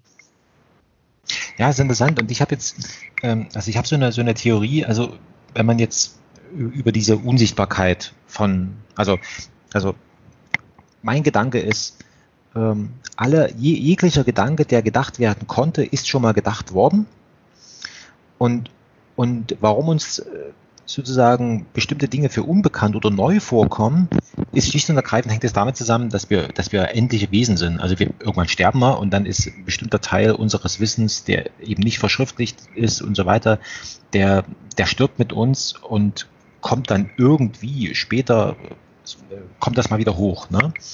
So, also, also der, der Gedanke, der, wenn, wenn er gut war, kommt er wieder. Ne? Also, so, und jetzt hat man ja, also man hat das sozusagen das Problem, dass es irgendwie ähm, unsichtbar wird. Und jetzt habe ich mir so überlegt, naja, ähm, wenn man das jetzt mal voraussetzt und jetzt, und jetzt sagt man, okay, um jetzt zum Beispiel das Verhältnis von, also um jetzt dieses Problem der Computerwissenschaft zu lösen, äh, wie sie denn jetzt sozusagen die Haltungsbedingungen für ihre komische künstliche Intelligenz äh, erforschen könnte. Ja? Also wie kriegt sie irgendwas, äh, nehmen wir mal aus der Landwirtschaft irgendwie mit. Da habe ich so überlegt, das einzige Ding, worüber sie sich, ähm, also was das irgendwie leisten könnte, wäre wahrscheinlich die Kunst. Weil in der Kunst, da hast du, so wie ich das zumindest beobachte, da hast du ja vollkommene Grenzenlosigkeit. Da interessiert sich niemand mehr für irgendwas. Da kommt es auch nicht mehr darauf an. Also du kannst jetzt zum Beispiel ein Computerspiel machen und kannst sagen, also da interessiert in diesem Computerspiel interessiere ich mich nicht für Fragen der Schwerkraft. Das gibt es einfach nicht. So im echten Leben, also sozusagen wie hier jetzt, ne, also da wäre es äh, ziemlich ungewöhnlich, wenn wir jetzt plötzlich äh, einen Zustand hätten, wo wir, also wo, wo keine Schwerkraft mehr da wäre. Ne? Aber im Computerspiel da kannst du sowas machen, da kannst du dir sonst was ausdenken und so weiter. Also du kannst dort sozusagen etwas, etwas, et, et, etwas tun und kannst sozusagen in der Kunst, kannst du Wissenschaft betreiben, also richtig Wissenschaft, indem du auf diesen ganzen, sag ich mal, auf diese Behinderung, auf diese was du, was du eben beschrieben hast, ich muss da irgendwelche Texte, ich muss da Dingen folgen und ich bin eingesperrt in irgendeiner Disziplin und die, und diese, und diese Einsperrung, die, die früher vielleicht nützlich war, die verhindert jetzt aber was, das könnte ich dann aber in der Kunst machen. Und da müsste man sich eigentlich nur noch drüber sozusagen unterhalten, wie kommt jetzt die Kunst zurück in die Wissenschaft? Und da sind wir bei dem, was du vor uns beschrieben hast, nämlich nur über, über sowas äh, wie so ein Schimmelpilz. Ne? Also indem es irgendwie Leute gibt, die, die, die so tun, ähm, als ob das Wissenschaft wäre, gehen auf irgendwelche Konferenzen, schreiben Artikel ähm, ähm, und, und tun so, als wenn sie das ernst, als, als, als wenn das Wissenschaft wäre, ist es aber natürlich nicht. Das ist was Künst, Künstliches, aber, aber, die, aber die Wissenschaftler können nicht mal unterscheiden. Also die können das, das, das Künstlerische nicht sehen, weil sie ja nur das Wissenschaftliche sehen. Und damit sickert das sozusagen. Aber ich würde, ich würde wieder, den, wieder, den wieder ernst zurück. machen ich glaube, sowas ist, ist langweilig und scheitert, wenn da jemand sich hinstellt und einfach nur so tut, als wäre das Wissenschaft, obwohl es keine ist. Weil er dann ja denkt, er wäre zu etwas fähig, was die Professoren einfach nur nicht können. Die können unterscheiden, ob das Wissenschaft ist oder nicht. nicht, ne, weil er die austrickst mhm. und er, er oder sie selber kann das unterscheiden.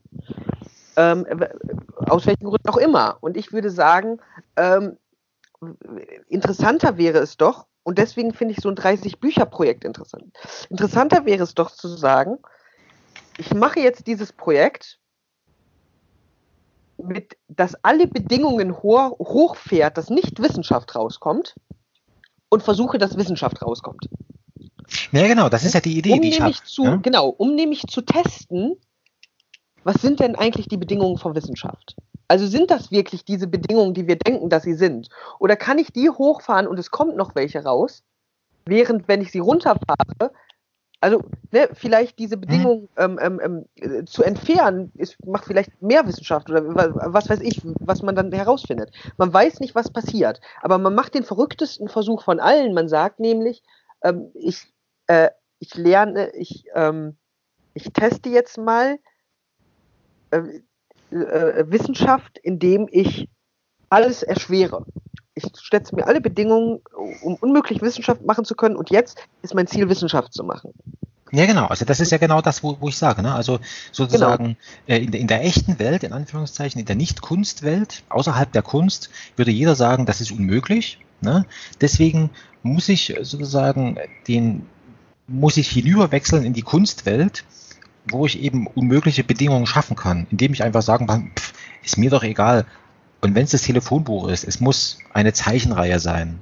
Ne? Verschiedene Zeichenreihe, da äh, lieferst du mir und, und, und da mache ich irgendwas draus und, und, und versuche und irgendwie springt mich da bestimmt was Neues, also oder irgendwas ja. an. Ne? So. Aber es ist ich, ich würde etwas vorsichtig sagen, also es ist nicht so leicht, weil. Natürlich ist es nicht leicht. Das die ist, Wissenschaft haben zwei unterschiedliche Probleme. Die Wissenschaft dadurch, dass sie enorm gut ist zur Exklusion und die Kunst dadurch, dass sie enorm gut ist zur Inklusion. Ja, also in der, in der Wissenschaft sagt man dann schnell, gerade in anderen Wissenschaften, dann beschäftigt sich irgendwer mit einem Problem und dann sagt man, ach, das ist ja eigentlich Philosophie. geht zu den Philosophen. Oder die Philosophen sagen, geht zu den Künstlern oder was auch immer. Und die Künstler sagen, ach, das ist ja halt Kunst, das gehört zu uns. Und beides erschwert natürlich die Bedingungen, wirklich was Folgenreiches zu tun, weil beides ja keine Folgen hat. Beides sind ja, ähm, ne, diese, das ist ja die schlimmste Reaktion. Die schlimmste Reaktion ist ja nicht, wenn jemand sagt, du bist ein dummer Vollidiot.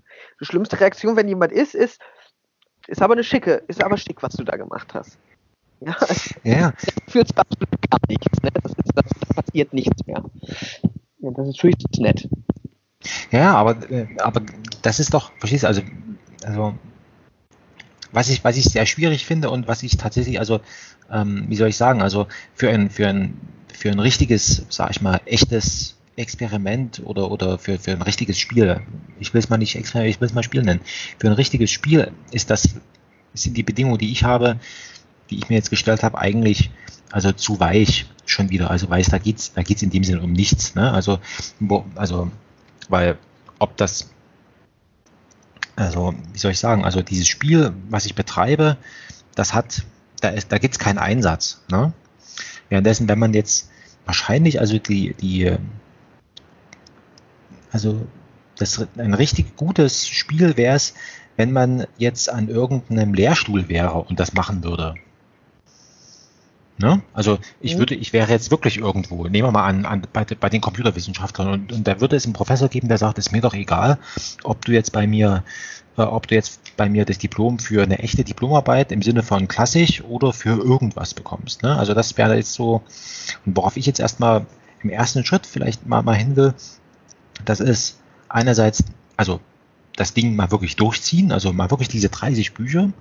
Ich hatte, ich habe mir jetzt auch im, im April ähm, gibt's eine gibt's eine Konferenz, es ist so eine ist so eine Grenzkonferenz, ne? Also du merkst schon, so richtig traue ich dem noch nicht. Also es ist eine, ist eine, die betrachten die Grenze zwischen Kunst und Wissenschaft. Ne? Und da werde ich mich jetzt auch mal dafür registrieren und mal gucken, vielleicht akzeptieren sie das und werde ich einfach dieses Projekt da vorstellen. Ne? So, aber du, aber du merkst schon, dass, dass ähm, dass ich mir immer noch den Weg offen halte zu sagen, ja gut, das ist ja Kunst. Ne? Deswegen, deswegen hat das jetzt, äh, also wenn jetzt, wenn es jetzt scheitert, das sozusagen in die Wissenschaft rüber zu drücken. Ne? Und, und dann müsste man tatsächlich, also wenn man jetzt erstmal nachgewiesen hat, okay, also dieses 30 Bücher und ich kompiliere da etwas da, daraus und da lässt sich tatsächlich so ein Text verfertigen, ähm, der lässt sich auch kommunizieren auf irgendeiner, also auf einer halbwissenschaftlichen Konferenz vielleicht. Dann wäre das nächste, die nächste Eskalationsstufe, dass man sagt, okay, jetzt äh, werfe ich nochmal die Existenz rein. Also im Sinne von, ich schreibe mich jetzt wirklich irgendwo ein und mache da irgendwas. Ne? Keine Ahnung, ob sowas geht. Also ähm, das wäre nochmal zu untersuchen. Und dann sozusagen wirklich unter Aufsicht eines Professors oder, oder einer Professorin, die da echt ihren Namen dafür hergeben wird. Ne? Das wäre dann wirklich so ein Ding, wo ich sage, ähm, damit hätte man es wahrscheinlich echt erreicht, dass man noch so eine Art ähm, Arbeitsweise sag mal, zeigen könnte, die, dass sie möglich ist, die wirklich was, was bringt, die nämlich tatsächlich irgendwas, was, sage ich mal, verschlüsselt in irgendwelchen Romanen oder irgendwo schlummert an, an schon mal gewussten, ja, an, an ausgedachten, an Lösungen für irgendwelche Probleme, die wir jetzt noch nicht kennen, ähm, sozusagen sichtbar macht. Na, also wenn man jetzt wenn man jetzt drüber nachdenkt, also was ist Wissenschaft? Wissenschaft ist Lösung von irgendwelchen Problemen, die sich stellen. Ähm, dann, genau, also, also das, das funktioniert so ein Aber bisschen. Hm? Also bei, bei dem Stanislav Lem gibt es eine, gibt's eine Geschichte, ähm, wo der, also gibt es irgendwie so ein, so ein äh, Astro, ja, also so, so, ein Astrophysiker oder was weiß ich, also der hat da so eine, so eine Theorie über den Kosmos entwickelt.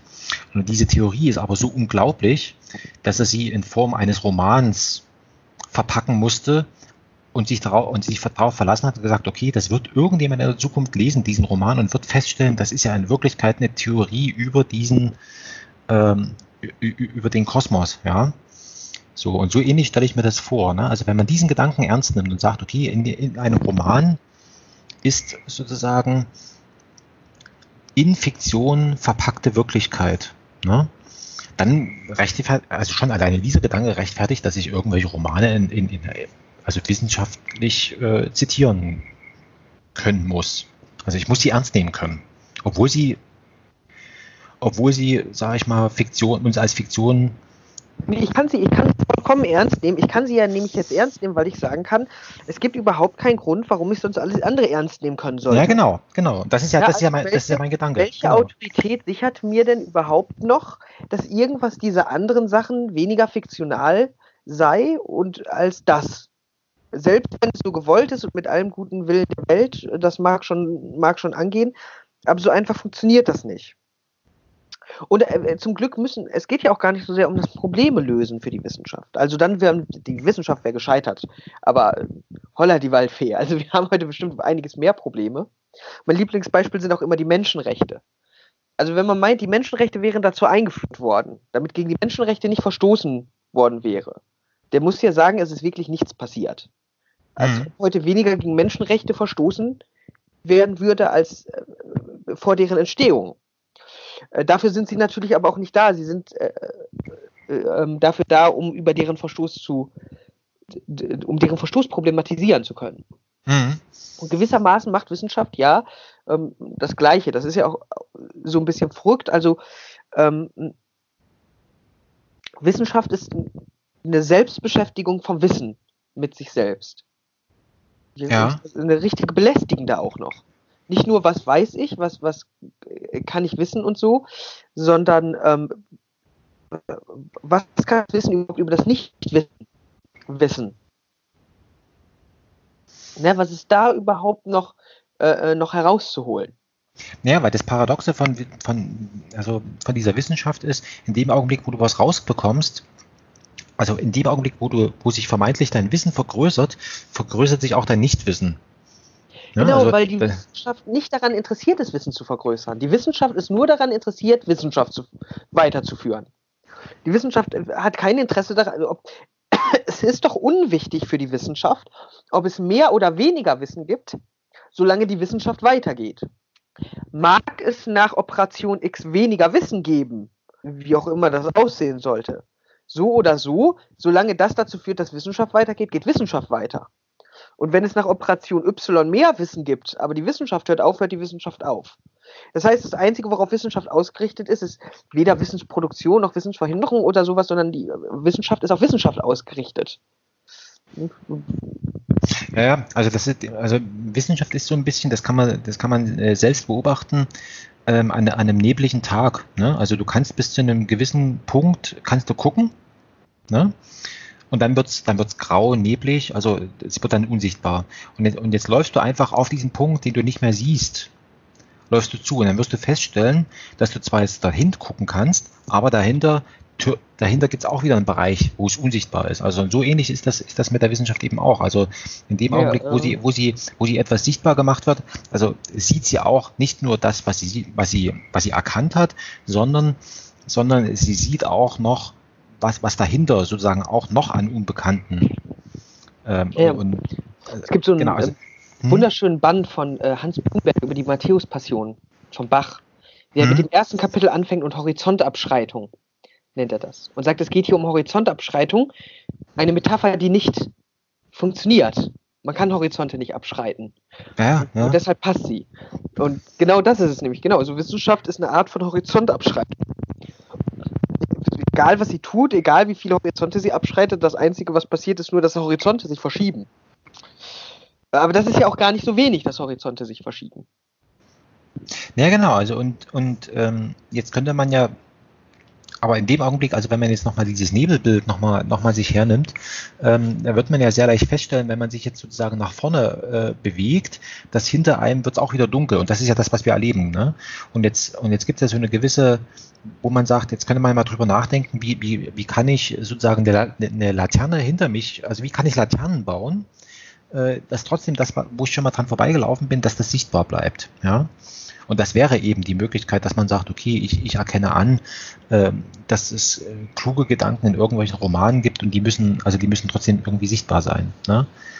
Wobei man tatsächlich, also ähm, ist auch, ist auch eine, also ja, das, das Problem mit dieser, mit dieser sozusagen Wissenschaft und, und, und so weiter, ähm, also man, man kann dieses Vorgehen, was, was ich mache, kann man ja auch für was anderes benutzen. Ne? Also man kann es automatisieren, zack, kann die Bibliotheken fluten und kann damit sozusagen, also wenn man das massenhaft betreibt, ähm, im Grunde genommen dieses ganze System der, ähm, ähm, also sozusagen dieser, dieses Bachelor- und, und Master-Arbeitswesen kann man im Grunde genommen damit zerstören, indem man eigentlich, also indem sozusagen diese Automat, Autom, äh, Automaten Abschlussarbeiten von den Arbeiten, die ein normaler Student ab, abgibt oder eine Studentin nicht mehr unterscheiden kann und dann kann man es auch weglassen. Also äh, das ist so, ähm, und im Grunde genommen, das, das kann man ja auch beobachten, es ist ja äh, von so Karriereberatern, ne? also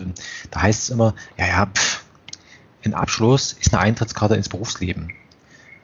Was du da konkret gemacht hast, interessiert niemanden. Es, es, es, interessiert tatsächlich niemanden. Und dann könnte man auch tatsächlich sagen, also äh, dann, dann, äh, dann machen wir nicht noch äh, Papierverschwendung, lassen diesen ganzen Abschlussarbeitsquatsch weg und äh, verlangen von dir nur, was weiß ich, keine Ahnung, irgendwas anderes. Also dass du da vielleicht deine, deine Zeit verbringst ja, ja. oder sowas. Ne? Also das, das wäre auch eine Variante. Beispielsweise. Genau, also das, das, das könnte man. Warum ähm, ähm, ähm, der Stefan, Stefan Schulz vom Aufwachen-Podcast? Ja der hat das mal in der Diskussion, ich glaube mit Moritz Klenk und noch wem, hat er ähm, ein bisschen provokant gefragt, warum eigentlich nicht Geselligkeit als mhm. Abschlussprüfung? Mhm. Und es war hervorragend zu sehen, wie die Reaktion darauf, ne? Ja, kann man ja, wenn man darüber schreibt oder so. Und er so, nee, ich meine die Geselligkeit als Abschlussprüfung. Und ähm, um ganz ehrlich zu sein, glaube ich, dass diese Papierverschwendung, die ist keine Papierverschwendung, sondern die ist äh, der ähm, ähm, sozusagen das, das Mammon der Bürokratie. Ja, also mhm. das Papier auszufüllen ist auf eine bestimmte Weise. Das macht es sehr anschlussfähig und das macht bestimmte andere Formen auch sehr schwierig fähig. Also Formen wie ähm, ähm, Ironie und, und Witz mhm. und ähm, Albernheit und Skurrilität. Formen, die darauf, die, für die noch gar nicht entschieden ist, ob, äh, ob es vielleicht vollkommen unvernünftig war, sie zu äh, machen. Und zwar mit aller Zustimmung auch der Beteiligten. Mhm. Die sich noch nicht bestimmt haben. Also un unbestimmt, das ist ähm, eine äh, unbestimmte Form. Genau, also du kannst mit einem Formular kannst du nichts unbestimmtes, genau, das, das, das geht da nicht. Das ist, äh, dafür ist es, da hatte ich ein interessantes Gespräch vor, pff, hm, nehmen wir mal einen halben Jahr mit dem Marcel Schütz. Das ist so ein äh, mhm. Der an der Uni Bielefeld und äh, an der Northern Business School in Hamburg und ab und zu schreibt er mal jetzt. Irgendwas. Ja, ja, der schreibt auch in der NZZ, also ganz wunderbarer Mensch und, und äh, den, den, der beschäftigt sich halt so mit Organisation was ist da eigentlich und mit Veränderungen und so weiter. Und, und den habe ich einfach mal so gefragt, sag ich, wie ist denn das jetzt eigentlich? Also ähm, mit, mit, mit Ironie, Witz ähm, ähm oder, oder, oder sowas. Und dann sagt er, dass das, also innerhalb einer Organisation, du kannst eine, eine, eine Organisation kannst du nicht ironisch begegnen, weil sie schlicht und ergreifend nicht versteht. Also sie, ist, sie, sie, Nein, weil sie, nicht, kann weil, es nicht. Weil Konkurrenz sich bildet. Weil Konkurrenz, also eine Organisation, äh, jeder Witz, jede Ironie und jede Albernheit organisiert ja gleichzeitig immer zwei Arten von ähm, Anschlussmöglichkeiten, mindestens zwei Arten von Anschlussmöglichkeiten. Oder vielleicht, also äh, nicht zwei Arten von Anschluss, sondern zwei Level von Anschlussmöglichkeiten. Hm. Ne? Also ähm, nicht während alle anderen in der Organisation ja nur Folge und ähm, Verweigerung äh, ja, ja. sagen ähm, ermöglichen. Und das bedeutet, der Witz kann egal sein, wie er will, aber er wird immer auch die Kon also er, und das ist ja aber eigentlich das Interessante an ihm.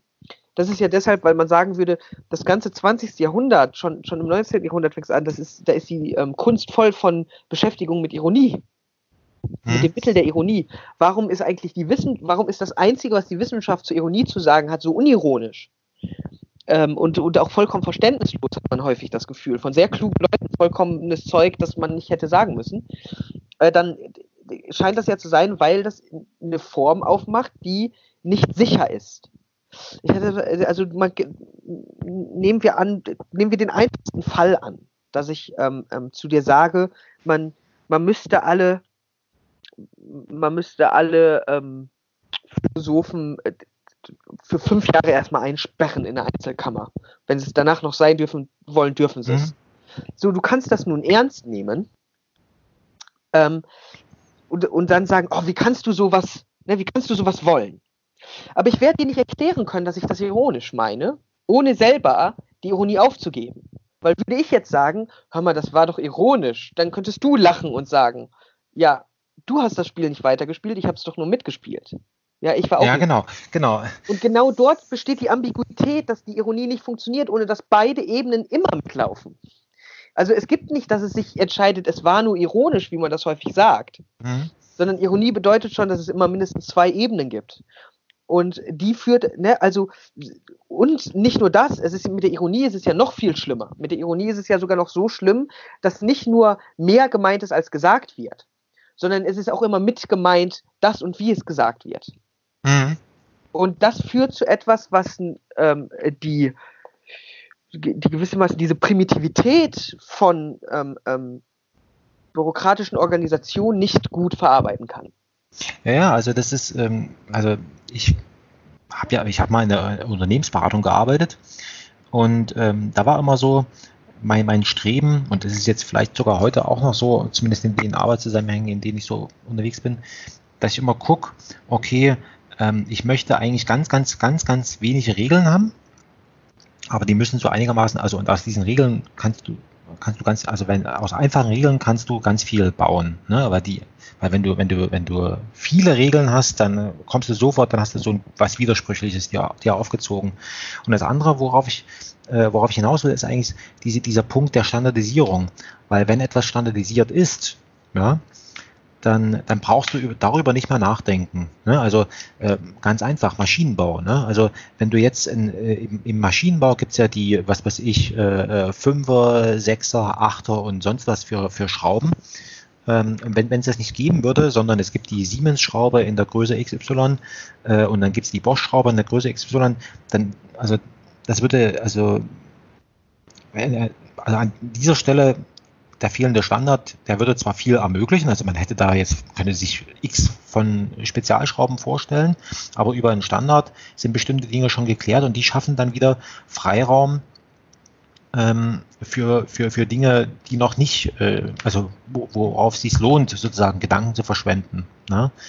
Und ähm, das ist eben so, dass so, so ein Formular, ja, also wenn man das jetzt so auffassen will, dann ist es eben so eine, so eine Standardvorgabe und, der, und so ein Formular, da fehlt eben genau das. Also da kannst du nicht eintragen, äh, das meine ich jetzt ironisch, ne? also das, das, das kommt da Doch, nicht genau, vor. nur das kannst du dort eintragen. Aber was, ne, aber was passiert dann? Also die, das, die einzige Art, wie Formulare überhaupt mit Ironie umgehen können, ist, ähm, bitte alles Ironische in Kursiv. oder so. Also, Genau. Aber es muss klar sein und genau dadurch wird natürlich äh, das genau wieder, dadurch ist es natürlich doch nicht möglich, da hast du dann schon recht. Aber weißt du, also das wäre, die einzige Reaktion wäre vollkommenes Unverständnis. Ach, wir können doch ironisch sein, wenn wir ein Sternchen da dran machen. Oder. Genau, du musst es vorher sagen, du musst es vorher Ja, genau. sagen. Sag es vorher, dann darfst du das schon tun. Ähm, du, darfst, du darfst etwas heimlich machen, aber kündige es an, bitte. Genau, und das meine ich eben. Also, dass, dass äh, sozusagen, äh, äh, also Organisation, äh, weil sie eben sozusagen, sie, sie, sie kann es nicht. Also, sie kann nicht mit Ironie, Witz und so weiter umgehen. Sie, also, sie, sie bricht da zusammen. Und deswegen, ähm, das kann man so in, in, in der Kunst wiederum, da geht sowas, ne? Also, da, da kannst du das ja machen, weil du da eben keine Grenzen hast. Zumindest so sehe ich jetzt, also wird bestimmt irgendjemand um, die Ecke kommen und sagen, also natürlich gibt es in der Kunst Grenzen und so weiter und so fort und wird dann da irgendwas erzählen. Aber so wie ich das jetzt aktuell so verstehe und, ähm, und das ist eigentlich so, dass, ähm, wo ich sage, also das ist, also das ist für mich so die einzige, will ich nicht sagen Hoffnung, aber das ist so das der einzig gangbare Weg, den, den Umweg so zumindest an, an der Grenze von Kunst und Wissenschaft entlang zu schrammen, um sozusagen dort äh, diese Irritation auf der Wissenschaftsseite wieder hervorzurufen, indem du da einfach irgendwas, also was so aussieht wie Wissenschaft, was aber, was aber, was sogar welche ist, aber eben nicht ähm, auf dem oder auf, auf für die Wissenschaft ungewöhnlichen Wege erzeugt wurde. Ne? Also Also ich würde sagen, hm, ich war letztens auf einer Lesebühne. Auf so einer, in, in irgendeinem Berliner Bar war ich auf so einer Lesebühne und ich ähm, ähm, in, mit der Möglichkeit, Leuten gegen den Kopf zu stoßen, ich, äh, Hm? ich mag keine Poetry Slams. Ich finde das meist, ich habe da noch nicht wirklich viel Gutes gesehen und ich finde das als, als in der Art, wie es organisiert wird und sich darstellt, sehr unappetitlich. Ähm, das muss Also man das ist doch irgendwie- besser seine also- Freizeit äh, verbringen. Hm? das ist doch irgendwie, du hast ein Mikrofon und, und, und, und dann sagst du irgendeinen Text oder sowas, ne? Genau, und es ist ein bisschen fancy alles und es soll irgendwie auch lustig sein und wer weiß, ich liege wahrscheinlich falsch und das ist alles ganz großartig, aber großartig finde ich es trotzdem nicht. Äh, Und ich war auf so einer kleinen Lesebühne und es war wirklich eine lächerliche kleine Lesebühne. Also es war ganz klein und es waren ältere, viele ältere Leute Mhm. auch da, die da ihre Texte vorgelesen haben und die waren großteilig, weiß ich nicht, ob die gut oder schlecht waren, aber genau daran lag der Punkt. Der erste, der sich auf die Bühne gestellt hat, hat, ein, hat sich hingesetzt und gesagt, äh, ich lese jetzt meinen ersten, ich habe zwei Texte mit, ich lese jetzt meinen ersten Text vor. Und das Thema war außer mir, glaube ich. Und sein erster Text ging, ich weiß ihn noch auswendig, äh, hier dreht sich alles nur im Kreis. Was für ein Scheiß. Und dann sagte so, das war mein erster Text, jetzt kann ich den zweiten vorlesen. Und ich fand das großartig, weil ich dieses sehr ernst genommen habe, dieses jetzt kann ich meinen zweiten vorlesen. Also jetzt, wo wir alles, äh, alles an Ansprüchen und so einmal Hm? einmal ähm, ähm, beleidigt haben, was geht. Jetzt können wir auch lesen. Hm. Ja, jetzt können wir uns aufhören, Gedanken zu machen, ob das cool ist. Das ist nicht cool. Das ist auch nicht witzig. Das ist ein bisschen albern, aber es ist trotzdem nicht ganz albern witzig. Das ist einfach nur lächerlich, sowas vorzulesen. Aber jetzt können wir lesen, weil jetzt kann man auch darauf verzichten, sich darüber Gedanken zu machen. Und nach den beiden Texten meldete sich eine Frau und fragte, kann man auch direkt Feedback geben? Und darauf sagte jemand aus dem Publikum, ach, Feedback muss ja auch nicht immer sein.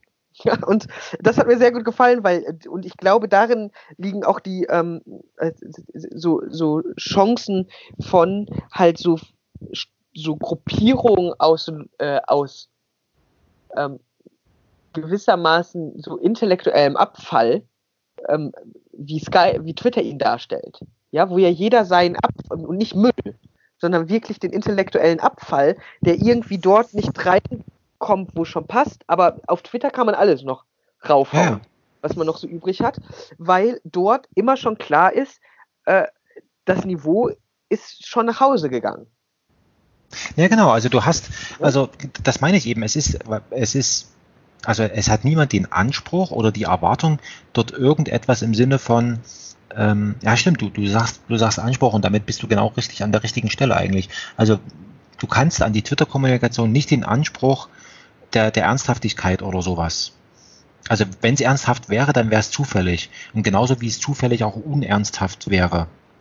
Ne? Also, äh, also ja, äh, genau. es ist nicht, es ist voraus, in dem Sinne, es ist voraussetzungslos und das ist aber etwas, womit sich sehr gut arbeiten lässt, weil du dann nämlich alles schön verwursten kannst. Also du kannst dann, du kannst dann anschließen. Also ich habe äh, sowas, äh, wie gesagt, also wo mir dann irgendwelche Filmzitate einfallen, wo ich dann immer sage, was weiß ich hier, Filmzitat XY, Figur sagt, ne, so und das kannst du da reinkippen und dann kommt wieder der nächste und sagt, ja stimmt, das erinnert mich an irgendwas anderes oder ja passt oder, oder, oder du liest wieder irgendwas. Ne? Also dieses, und das ist doch eigentlich das, das äh, sag ich mal, das, das Schöne, dass du auf der einen Seite etwas hast, ähm, wie soll ich sagen, für denjenigen, also es, ja gut, ähm, also es gibt so etwas, ähm, wovon ich mich jetzt aber auch wieder verabschiede, das ist dieses Alarmistische und wir müssen jetzt und so weiter, ne? wo ich sage, nee, oh, ja, also ähm, wenn, wenn, also wenn, wenn etwas passieren muss im Sinne von zwangsläufig, dann brauche ich darauf nicht hinweisen, weil es eh passiert. Ja, ja also, ähm, wie, also, ne, also diese schöne, diese schöne Verantwortungslosigkeit von Leuten, die Texte vortragen, dass endlich was getan werden muss. Und da muss man erstmal ihr Buch oder so dafür kaufen. Dabei, also wie unverantwortlich eigentlich dass die nicht direkt erstmal tun, was die wissen, was getan werden muss und zum Zweiten ihre Bücher nicht vollkommen verschenken, weil da doch drin steht, was getan werden muss. Und sonst geht die Welt unter. Also ähm, naja, und dieses, und mir, mir geht es ja um dieses Müssen. Also ähm, das sind auch so Sachen, wo ich sage, wenn, wenn es, wenn es passieren muss, also wenn es zwangsläufig ist, dann brauche ich darüber, über diese Zwangsläufigkeit nicht zu informieren, weil das merkt man dann schon. Ne? Also das, das äh, so. Äh, und man merkt nämlich genau das Gegenteil ich weiß nicht mehr, wer es mir erzählt hat. Es ist möglich, dass es Klaus war oder Reisegenst oder Michael oder so. Ähm, warum können wir uns sicher sein, dass trotz dieser ganzen Beweise von Wahrnehmungstäuschung unsere Wahrnehmung hervorragend funktioniert? Weil die Leute, die uns Vorträge halten über Wahrnehmungstäuschungen, danach auch mit dem Auto wieder nach Hause fahren. Ja? Mhm. Und das führt äh, dazu, dass wir mehr Verkauferinnen haben, denn wenn die Leute, die über Wahrnehmungstäuschung sprechen, danach mit dem Auto nach Hause fahren, dann wissen wir, unsere Wahrnehmung ist es ganz sicher bestellt. Und ungefähr ja. das passiert ja. Also diese Alarmisten sorgen ja genau für das Gegenteil, denn wenn wir denken, wenn die so viel Zeit haben, Alarm zu schlagen, dann kann es um den Alarm so schlimm äh, ja, und das und, nicht bestellt sein. Und, und das ist, also die, die eine Sache ist sozusagen zu sagen, also im Übrigen, also ich, es, es könnte gut möglich, oder es ist mit einer gewissen Wahrscheinlichkeit damit zu rechnen, dass irgendwie das Haus abbrennt. Ähm, und wir müssen jetzt irgendwie anfangen, einen großartigen Wassergraben, um dieses Haus zu bauen und so weiter. Und jetzt könnte man ja auf die Idee kommen, und das ist das, was, was ich so vermisse, äh, dass da jemand sagt, ja, pass mal auf, ähm, was ist denn, wenn wir mit diesem blöden Wassergraben nicht fertig wären und das Haus trotzdem anfängt irgendwie zu brennen? Ja, also auf diesen Fall ist niemand so richtig vorbereitet, ne? weil, weil jetzt, äh,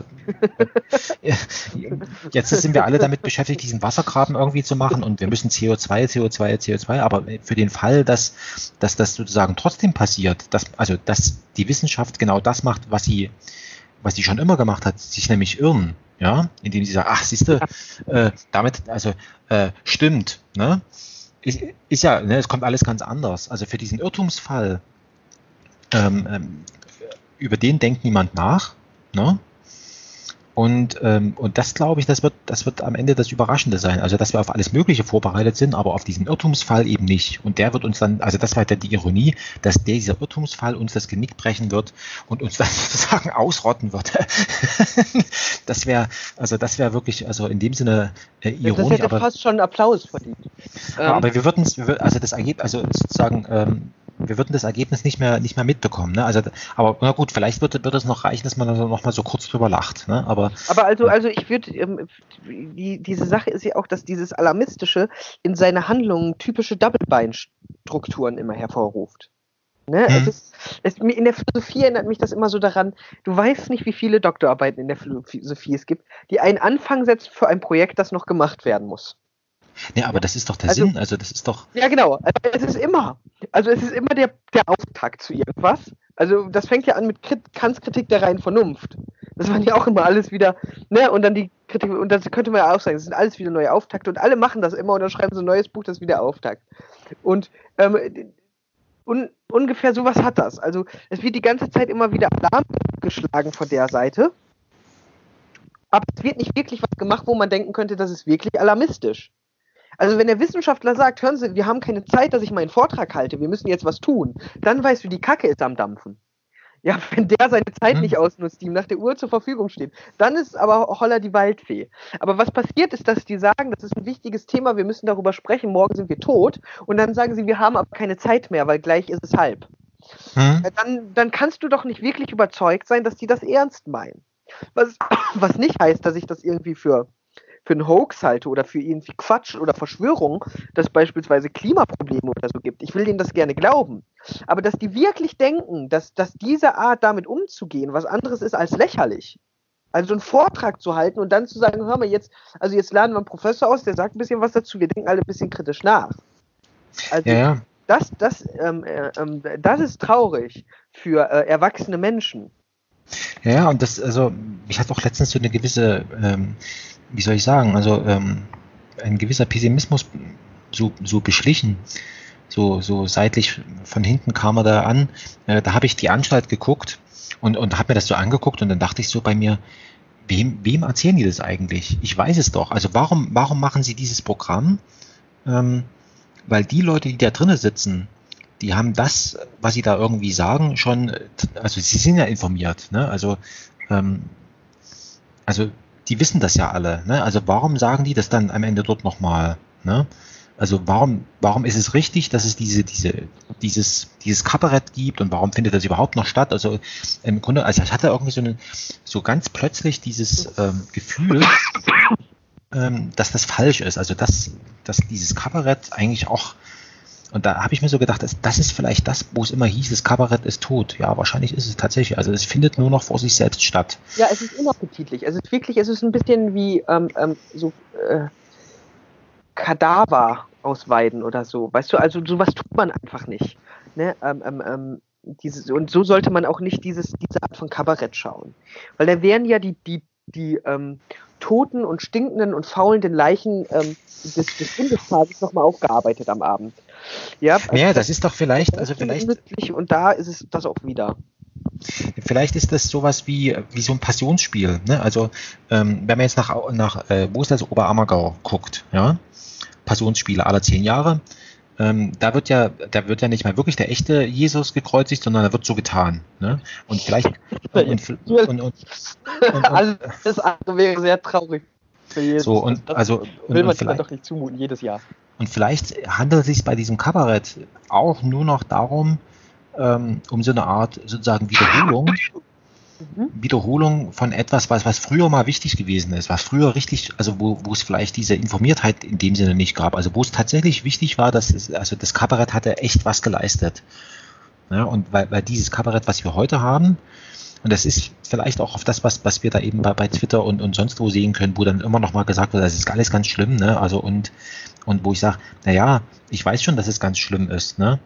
Aber dann gehe ich da raus oder ich habe das, ich habe diesen Tweet gelesen und und, und mache irgendwas anderes und dann habe ich nicht mehr das Gefühl, dass es ganz schlimm ist. Ne? Also und, und das ist, äh, wie soll ich sagen, also für mich ist das sowas, ähm, ähm, ich habe mal, in, da war ich so elf Jahre da hat meine Mutter hier in der Gegend äh, so Villen, so alte Villen, äh, äh, sag ich mal, ähm, bautechnisch untersucht. Ja, für, ähm, und da war so eine alte Frau, und die hat eine offensichtlich sinnlose Arbeit gemacht. Und da hat die dann, das war eine, das war, das war, das war, pass auf, da hat die einen Begriff, den habe ich bis heute nicht vergessen. Da hat sie gesagt, ja, ja, kommen Sie ruhig rein, ich mache nur etwas Verzweiflungsarbeit. Also die war schon so alt, die hat auf den Tod gewartet und auf diese, dieses Warten hat sie sich sozusagen äh, überbrückt, äh, hat sie sich die Zeit kurz gemacht, indem sie irgend, also sie hat sozusagen das, was, das, was, das, was sie gestern abgewaschen hat und in die Schränke geräumt, hat sie heute nochmal aus den Schränken geräumt und nochmal abgewaschen. Also das hat sie mit Verzweiflungsarbeit. Und vielleicht haben wir es, dieses ganze Alarmistische ist so eine Art Verzweiflungsarbeit, weil man nicht weiß, wie man es richtig macht. Ne? Also ja, genau. Man weiß nicht, wie man, wir, wir haben ähm, ähm, es zu tun, wir wissen enorm gut, wie wir mit Wissen umgehen, aber wir wissen noch enorm schlecht, wie wir mit ähm, unserem Wissen über Unwissenheit umgehen, aber wir wissen immer mehr darüber, wie unwissend mhm. wir sind. Ja, und ähm, wir können, wir haben das aber noch nicht so richtig raus. Ähm, wie, wie wir das, und das ist für einen Professor sehr schlecht, weil Professoren sind nun mal nicht dazu da, Fragen zu haben, sondern ähm, zu, äh, ähm, so altväterliche Erklärungen abzuliefern. Und wir merken, dass wir mit Professoren eigentlich auch nicht mehr, das klingt jetzt böse und ist es wahrscheinlich auch, es ist nun mal so, wir können damit ehrlich gesagt nicht mehr viel anfangen, glaube ich, mit diesen Professoren. Das sind nur noch bessere Lehrer. Ähm, naja, aber das ist ja vielleicht. bringt das nicht mehr so viel. Aber das ist doch vielleicht, also ich denke jetzt schon wieder, man, man könnte ja auch anders denken. Man könnte auch sagen, naja gut, ähm, man könnte das wie so eine Art Taschenkrebs. Ne? Also man, man, könnte es, man könnte es machen wie, wie der Taschenkrebs. Man sagt, okay, es gibt hier ein Schneckenhaus, das ist verlassen, das nennt, das, das, das ist uns als, nehmen wir mal an, als Universität bekannt. Ja? Und da gehe ich jetzt als Taschenkrebs rein in dieses Gebäude. Von außen sieht es immer noch so aus wie eine Universität. Aber ich mache da was ganz anderes draus. Ich bediene mich der dort vorhandenen Lehrräume und, und so weiter und, und der, der Strukturen, also es gibt Geld und so weiter. Ne? Ich muss, also das einzige, die einzige Geistesleistung, die ich aufbringen muss, ist, wie kann ich sozusagen der Umgebung, also die, der Bürokratie irgendwie klar machen, dass alles okay ist, ne? wie so eine Art Parasit oder sowas. Ne? Vielleicht müsste man mehr in diese Richtung denken, dass man sagt, okay, ähm, man müsste mehr wie so ein Parasit denken, dass man sagt, okay, ähm, die Universität als, sage ich mal, Ort, wo man, wo, wo, wo man anwesend sein kann, die stellt niemand mehr in Frage. Und jetzt geht es sozusagen nur noch darum, dass man sagt, okay, wie, äh, wie kann ich dort reinkommen und äh, innerhalb von kurzer Zeit ein, ein, ein Büro finden, wo ich hinter mir die Tür zumache und wo niemand mehr eine Frage stellt, wie bist du da reingekommen, sondern das wird selbstverständlich angenommen, dass du da drinnen bist. Ja? Also im Sinne von ähm, das, was wir ganz am Anfang hatten, damit ist geklärt, wie sich dein Konto füllt. Ne? Also das ist im Grunde genommen die Leistung dieser neuen Universität. Die stellt nicht mehr die Fragen, äh, was weiß ich, bist du Professor oder sowas, sondern die stellt einfach nur eine Frage, äh, wie, wie, lautet deine Kontonummer? Ja? Und dann kannst du machen, was du willst. Die stellt dir alle mögliche Infrastruktur bereit. Das kann ich mir schon vorstellen, dass man das, ähm, dass das im zunehmenden Maße vielleicht doch eine Möglichkeit ist, ähm, sag ich mal, das wieder, wieder zurückzuholen oder da irgendwie noch mehr darüber zu erfahren, indem man das einfach anderen Leuten sozusagen überlässt und sagt, okay, wir müssen jetzt ja aus irgendwelchen Traditionsgründen, das nennen wir schon noch Universität, aber in Wirklichkeit ist das was ganz anderes. Ja, das könnte das sein. Das wäre interessant, wenn man sich darauf einigen würde, sozusagen, zu sagen, warum eigentlich, warum immer so radikal? Wir könnten uns doch mal darauf einigen, wir tun alle so, als ähm, ob wie mit diesem Maul, äh, wie mit diesem Gottesscheißhalle, oder? Ja, genau, genau, genau. Ja, also äh, wir, wir tun alle so, als gäbe es einen Gott, der noch zu beleidigen wäre und wo wir deshalb Höflichkeitsformen bewahren. und ähm, das erlaubt uns etwas anderes, äh, etwas anderes zu tun. Ja, ja, also das, das wäre das wär mal echt interessant. Ja. So, boah, also wir haben jetzt so kurz vor zehn. Ja, wir sollten so langsam ich werde müde, merke ich. Ja, ja, das ist bei mir. Ich habe jetzt bei mir gemerkt, ähm, ähm, so, so ungefähr zwei Stunden. Ich hatte, ich hatte gestern schon einen Podcast. ähm, ähm, da haben wir drei Stunden, glaube ich, oder zweieinhalb oder irgendwie sowas haben wir gesprochen. Und heute, heute wieder und morgen ist für mich schon wieder, also diese Woche ist Podcast-Woche bei mir. Ja, das ah, ist echt, ist echt äh, interessant, also wie sich aus einem, äh, ich, ich weiß im Grunde genommen, ich, ich, ich, ich kenne deine Twitter-Adresse und das war's. Und wie man am Ende äh, doch noch etwas, sag ich mal, erfährt, was in Anführungszeichen nützlich ist. Ja? Aber du kennst ja viele um mich rum, so. Ähm, was du wahrscheinlich gar nicht weißt. Also du hast schon mit vielen Leuten gesprochen, glaube ich, die, die ich kenne. Und ich weiß ja, also, ja. ich glaube, mit den Andreas Peschka hattest du schon mal einen Podcast. Ja, ja. Bei Und, dem ist das ähm, interessant. Klaus natürlich. Ja, ja. Der, der, also ähm, bei, dem, bei dem Andreas, ähm, da finde ich das sehr interessant. Der hat so eine Art zu denken, wie ich sie früher in meiner Jugend mal hatte, aber der ist schon, was weiß ich, wie viele Jahre älter als ich.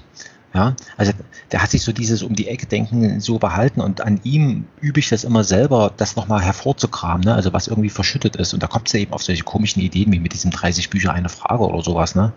Das finde ich, finde ich sehr interessant. Oder mit der Birgit Matter, ne? das ist auch so Künstler einfach. Ne? Also die haben so eine Art, ich soll es eigentlich nicht sagen, aber so eine wirklich, also nochmal anders Dinge zu sehen. Ne? Also dafür sind, also klar, das ist, äh, Das ist ihr Blick und deswegen sind sie ja Künstler und, und nicht irgendwas anderes. Und das finde ich halt echt so interessant und ähm, ich sag mal so, vor einem Jahr, ich habe jetzt mal selber nachgeguckt, vor un ungefähr vor einem Jahr habe ich mit dieser Podcasterei angefangen, ne? Schlicht und ergreifend, weil ich wissen wollte, wie das geht wie geht Podcast? Ne? Also wie, wie, wie mache ich das? Ne? Also äh, jetzt habe ich natürlich das Problem gehabt, also du brauchst irgendwie einen Gast, ne? damit du mit irgendwie sprechen kannst. Ne? Da musst du dir irgendwie ein Thema, dann fängt es natürlich an, ja gut, pff, Thema, Thema, weiß ich nicht. Ne? Also wir, wir fangen einfach mal an. Ne? Also so, so und jetzt äh, ist es tatsächlich so geworden, ähm, dass zum Beispiel bei diesem Podcast jetzt irgendwie Leute auf mich zukommen und sagen, Mensch, ähm, ähm, wir, lass uns doch mal reden, ne? Lass uns mal sprechen, wir machen mal einen Podcast zusammen, ne? Oder dann, oder ich hatte so verschiedene Fragestellungen, hatte ich mir zum Beispiel überlegt, ähm, was ist denn artgerechte Tier, also artgerechte Tierhaltung, aber für Menschen, ne? So hatte ich mit einer Architektin darüber gesprochen. Mhm. Oder ja. mit so einem, ja. ne? also, also gibt es so verschiedene Sachen, die einem so über den Weg laufen äh, und wo man dann sagt, okay, wer könnte mir was darüber erzählen? Und interessanterweise, das habe ich eben schon festgestellt, ähm, alle Leute wollen am liebsten über sich selbst irgendwas erzählen. Und das ist eben diese, diese, diese Podcast-Erfahrung, die ich jetzt so gemacht habe, die, die einen da, sage ich mal, so Erkenntnisse, sage ich mal, verschafft oder, oder auch Sichtweisen verschafft, die hätte ich ja, also da kommst du ja selber nicht drauf, ne? Also wann hätte ich mal mit einem Philosophen zu tun gehabt? Nie. Also ich kenne keinen, ne? oder, oder, oder, oder mit einem Soziologen oder sowas, ne? Also, oder, oder mit einem, mit einem Künstler oder mit einer Architektin, Film- und, und Theaterregisseur. So, und dieses Medium Podcast, das ist eben so ein komisches Ding irgendwie. Und da, also wie gesagt, das hat harmlos angefangen. Und mein Eindruck ist, dass ich so langsam mit diesem, äh, mit diesem 30 äh, Bücher eine Frage, das ist auch so ein ähnliches Ding hier irgendwie. Das fängt harmlos an und entwickelt sich zu was Ernsthaften. Aber das schauen wir mal. Schön. Ja. ja, schön. Vielleicht können wir das irgendwann mal wiederholen. Ja. Äh, äh vielleicht, äh, vielleicht schaffen wir es beim nächsten Mal. Wir haben uns heute ja so, so unbekannt angenähert. Und dann finden wir ein Thema oder so vorher. Oder wir laden uns noch jemanden ein. Ja, also ich weiß ja nicht, wie es. Ähm, ähm, ich mache also mit dem, mit dem Micha zum Beispiel, ähm, da habe hab ich so ein, so ein gemeinsames Thema, ist zum Beispiel Radiotheorie. Ne? Also mhm. Radio, Radio und Podcast-Theorie, wo wir so drüber nachdenken, ähm, ähm, was ist es, also womit haben wir es eigentlich zu tun, ne? Also ähm, was gibt's da irgendwie? Und da könnte ich mir schon vorstellen, und dann hab, dass, dass wir uns, oder jetzt hatte am Montag, was am Montag? Ich glaube am Montag oder so, habe ich mit ihm, warte mal, heute ist Dienstag. Genau. Nee, dann, nee, dann war es am Sonntag. Also irgendwann jetzt. Müsste ich nochmal scharf nachdenken, wann das gewesen ist. Ähm, könnte auch Sonntag gewesen sein. Ähm, habe ich mit dem Micha, haben wir uns über äh, Nachtzugfahren unterhalten. Schlicht und ergreifend, weil er hat das Problem gehabt, er wollte es wissen, äh, wie, wie funktioniert Nachtzugfahren und ich bin jetzt erst vor kurzem Nachzug, solche Sachen. Ne? Also ich denke, ein Anlass lässt sich schaffen, darauf wollte ich eigentlich hinaus. Ein Anlass lässt sich schaffen und ähm, da vertraue ich einfach darauf. Und klar, also jetzt ist erstmal so ein einfach sozusagen aufeinander losgelassen, mal gucken, was passiert. ja, das kann man ja auch das mal ist, machen. Das ist das ja auch ist, nicht so ähm, schlimm. Genau, also und, und beim nächsten Mal, da, also das ist so wie im, im, äh, im Teilchenbeschleuniger, ne? Also man lässt erstmal was aufeinander und, und guckt, was, was passiert und dann, und dann stellt man fest, ah, alles klar, schwarzes Loch. und beim nächsten Mal, da, da, da weiß man das schon ein bisschen mehr. Okay. Machen wir das. Äh, ja, wir sehen uns auf Twitter sonst. Genau. Erst. Und ähm, bis dahin würde ich dann sagen. Ich danke dir fürs Gespräch. Bis bald. Ciao, ja, ciao. Auch, danke, ciao. Helaas is de verbinding om radiotechnische redenen verbroken. Probeert u het later nog eens.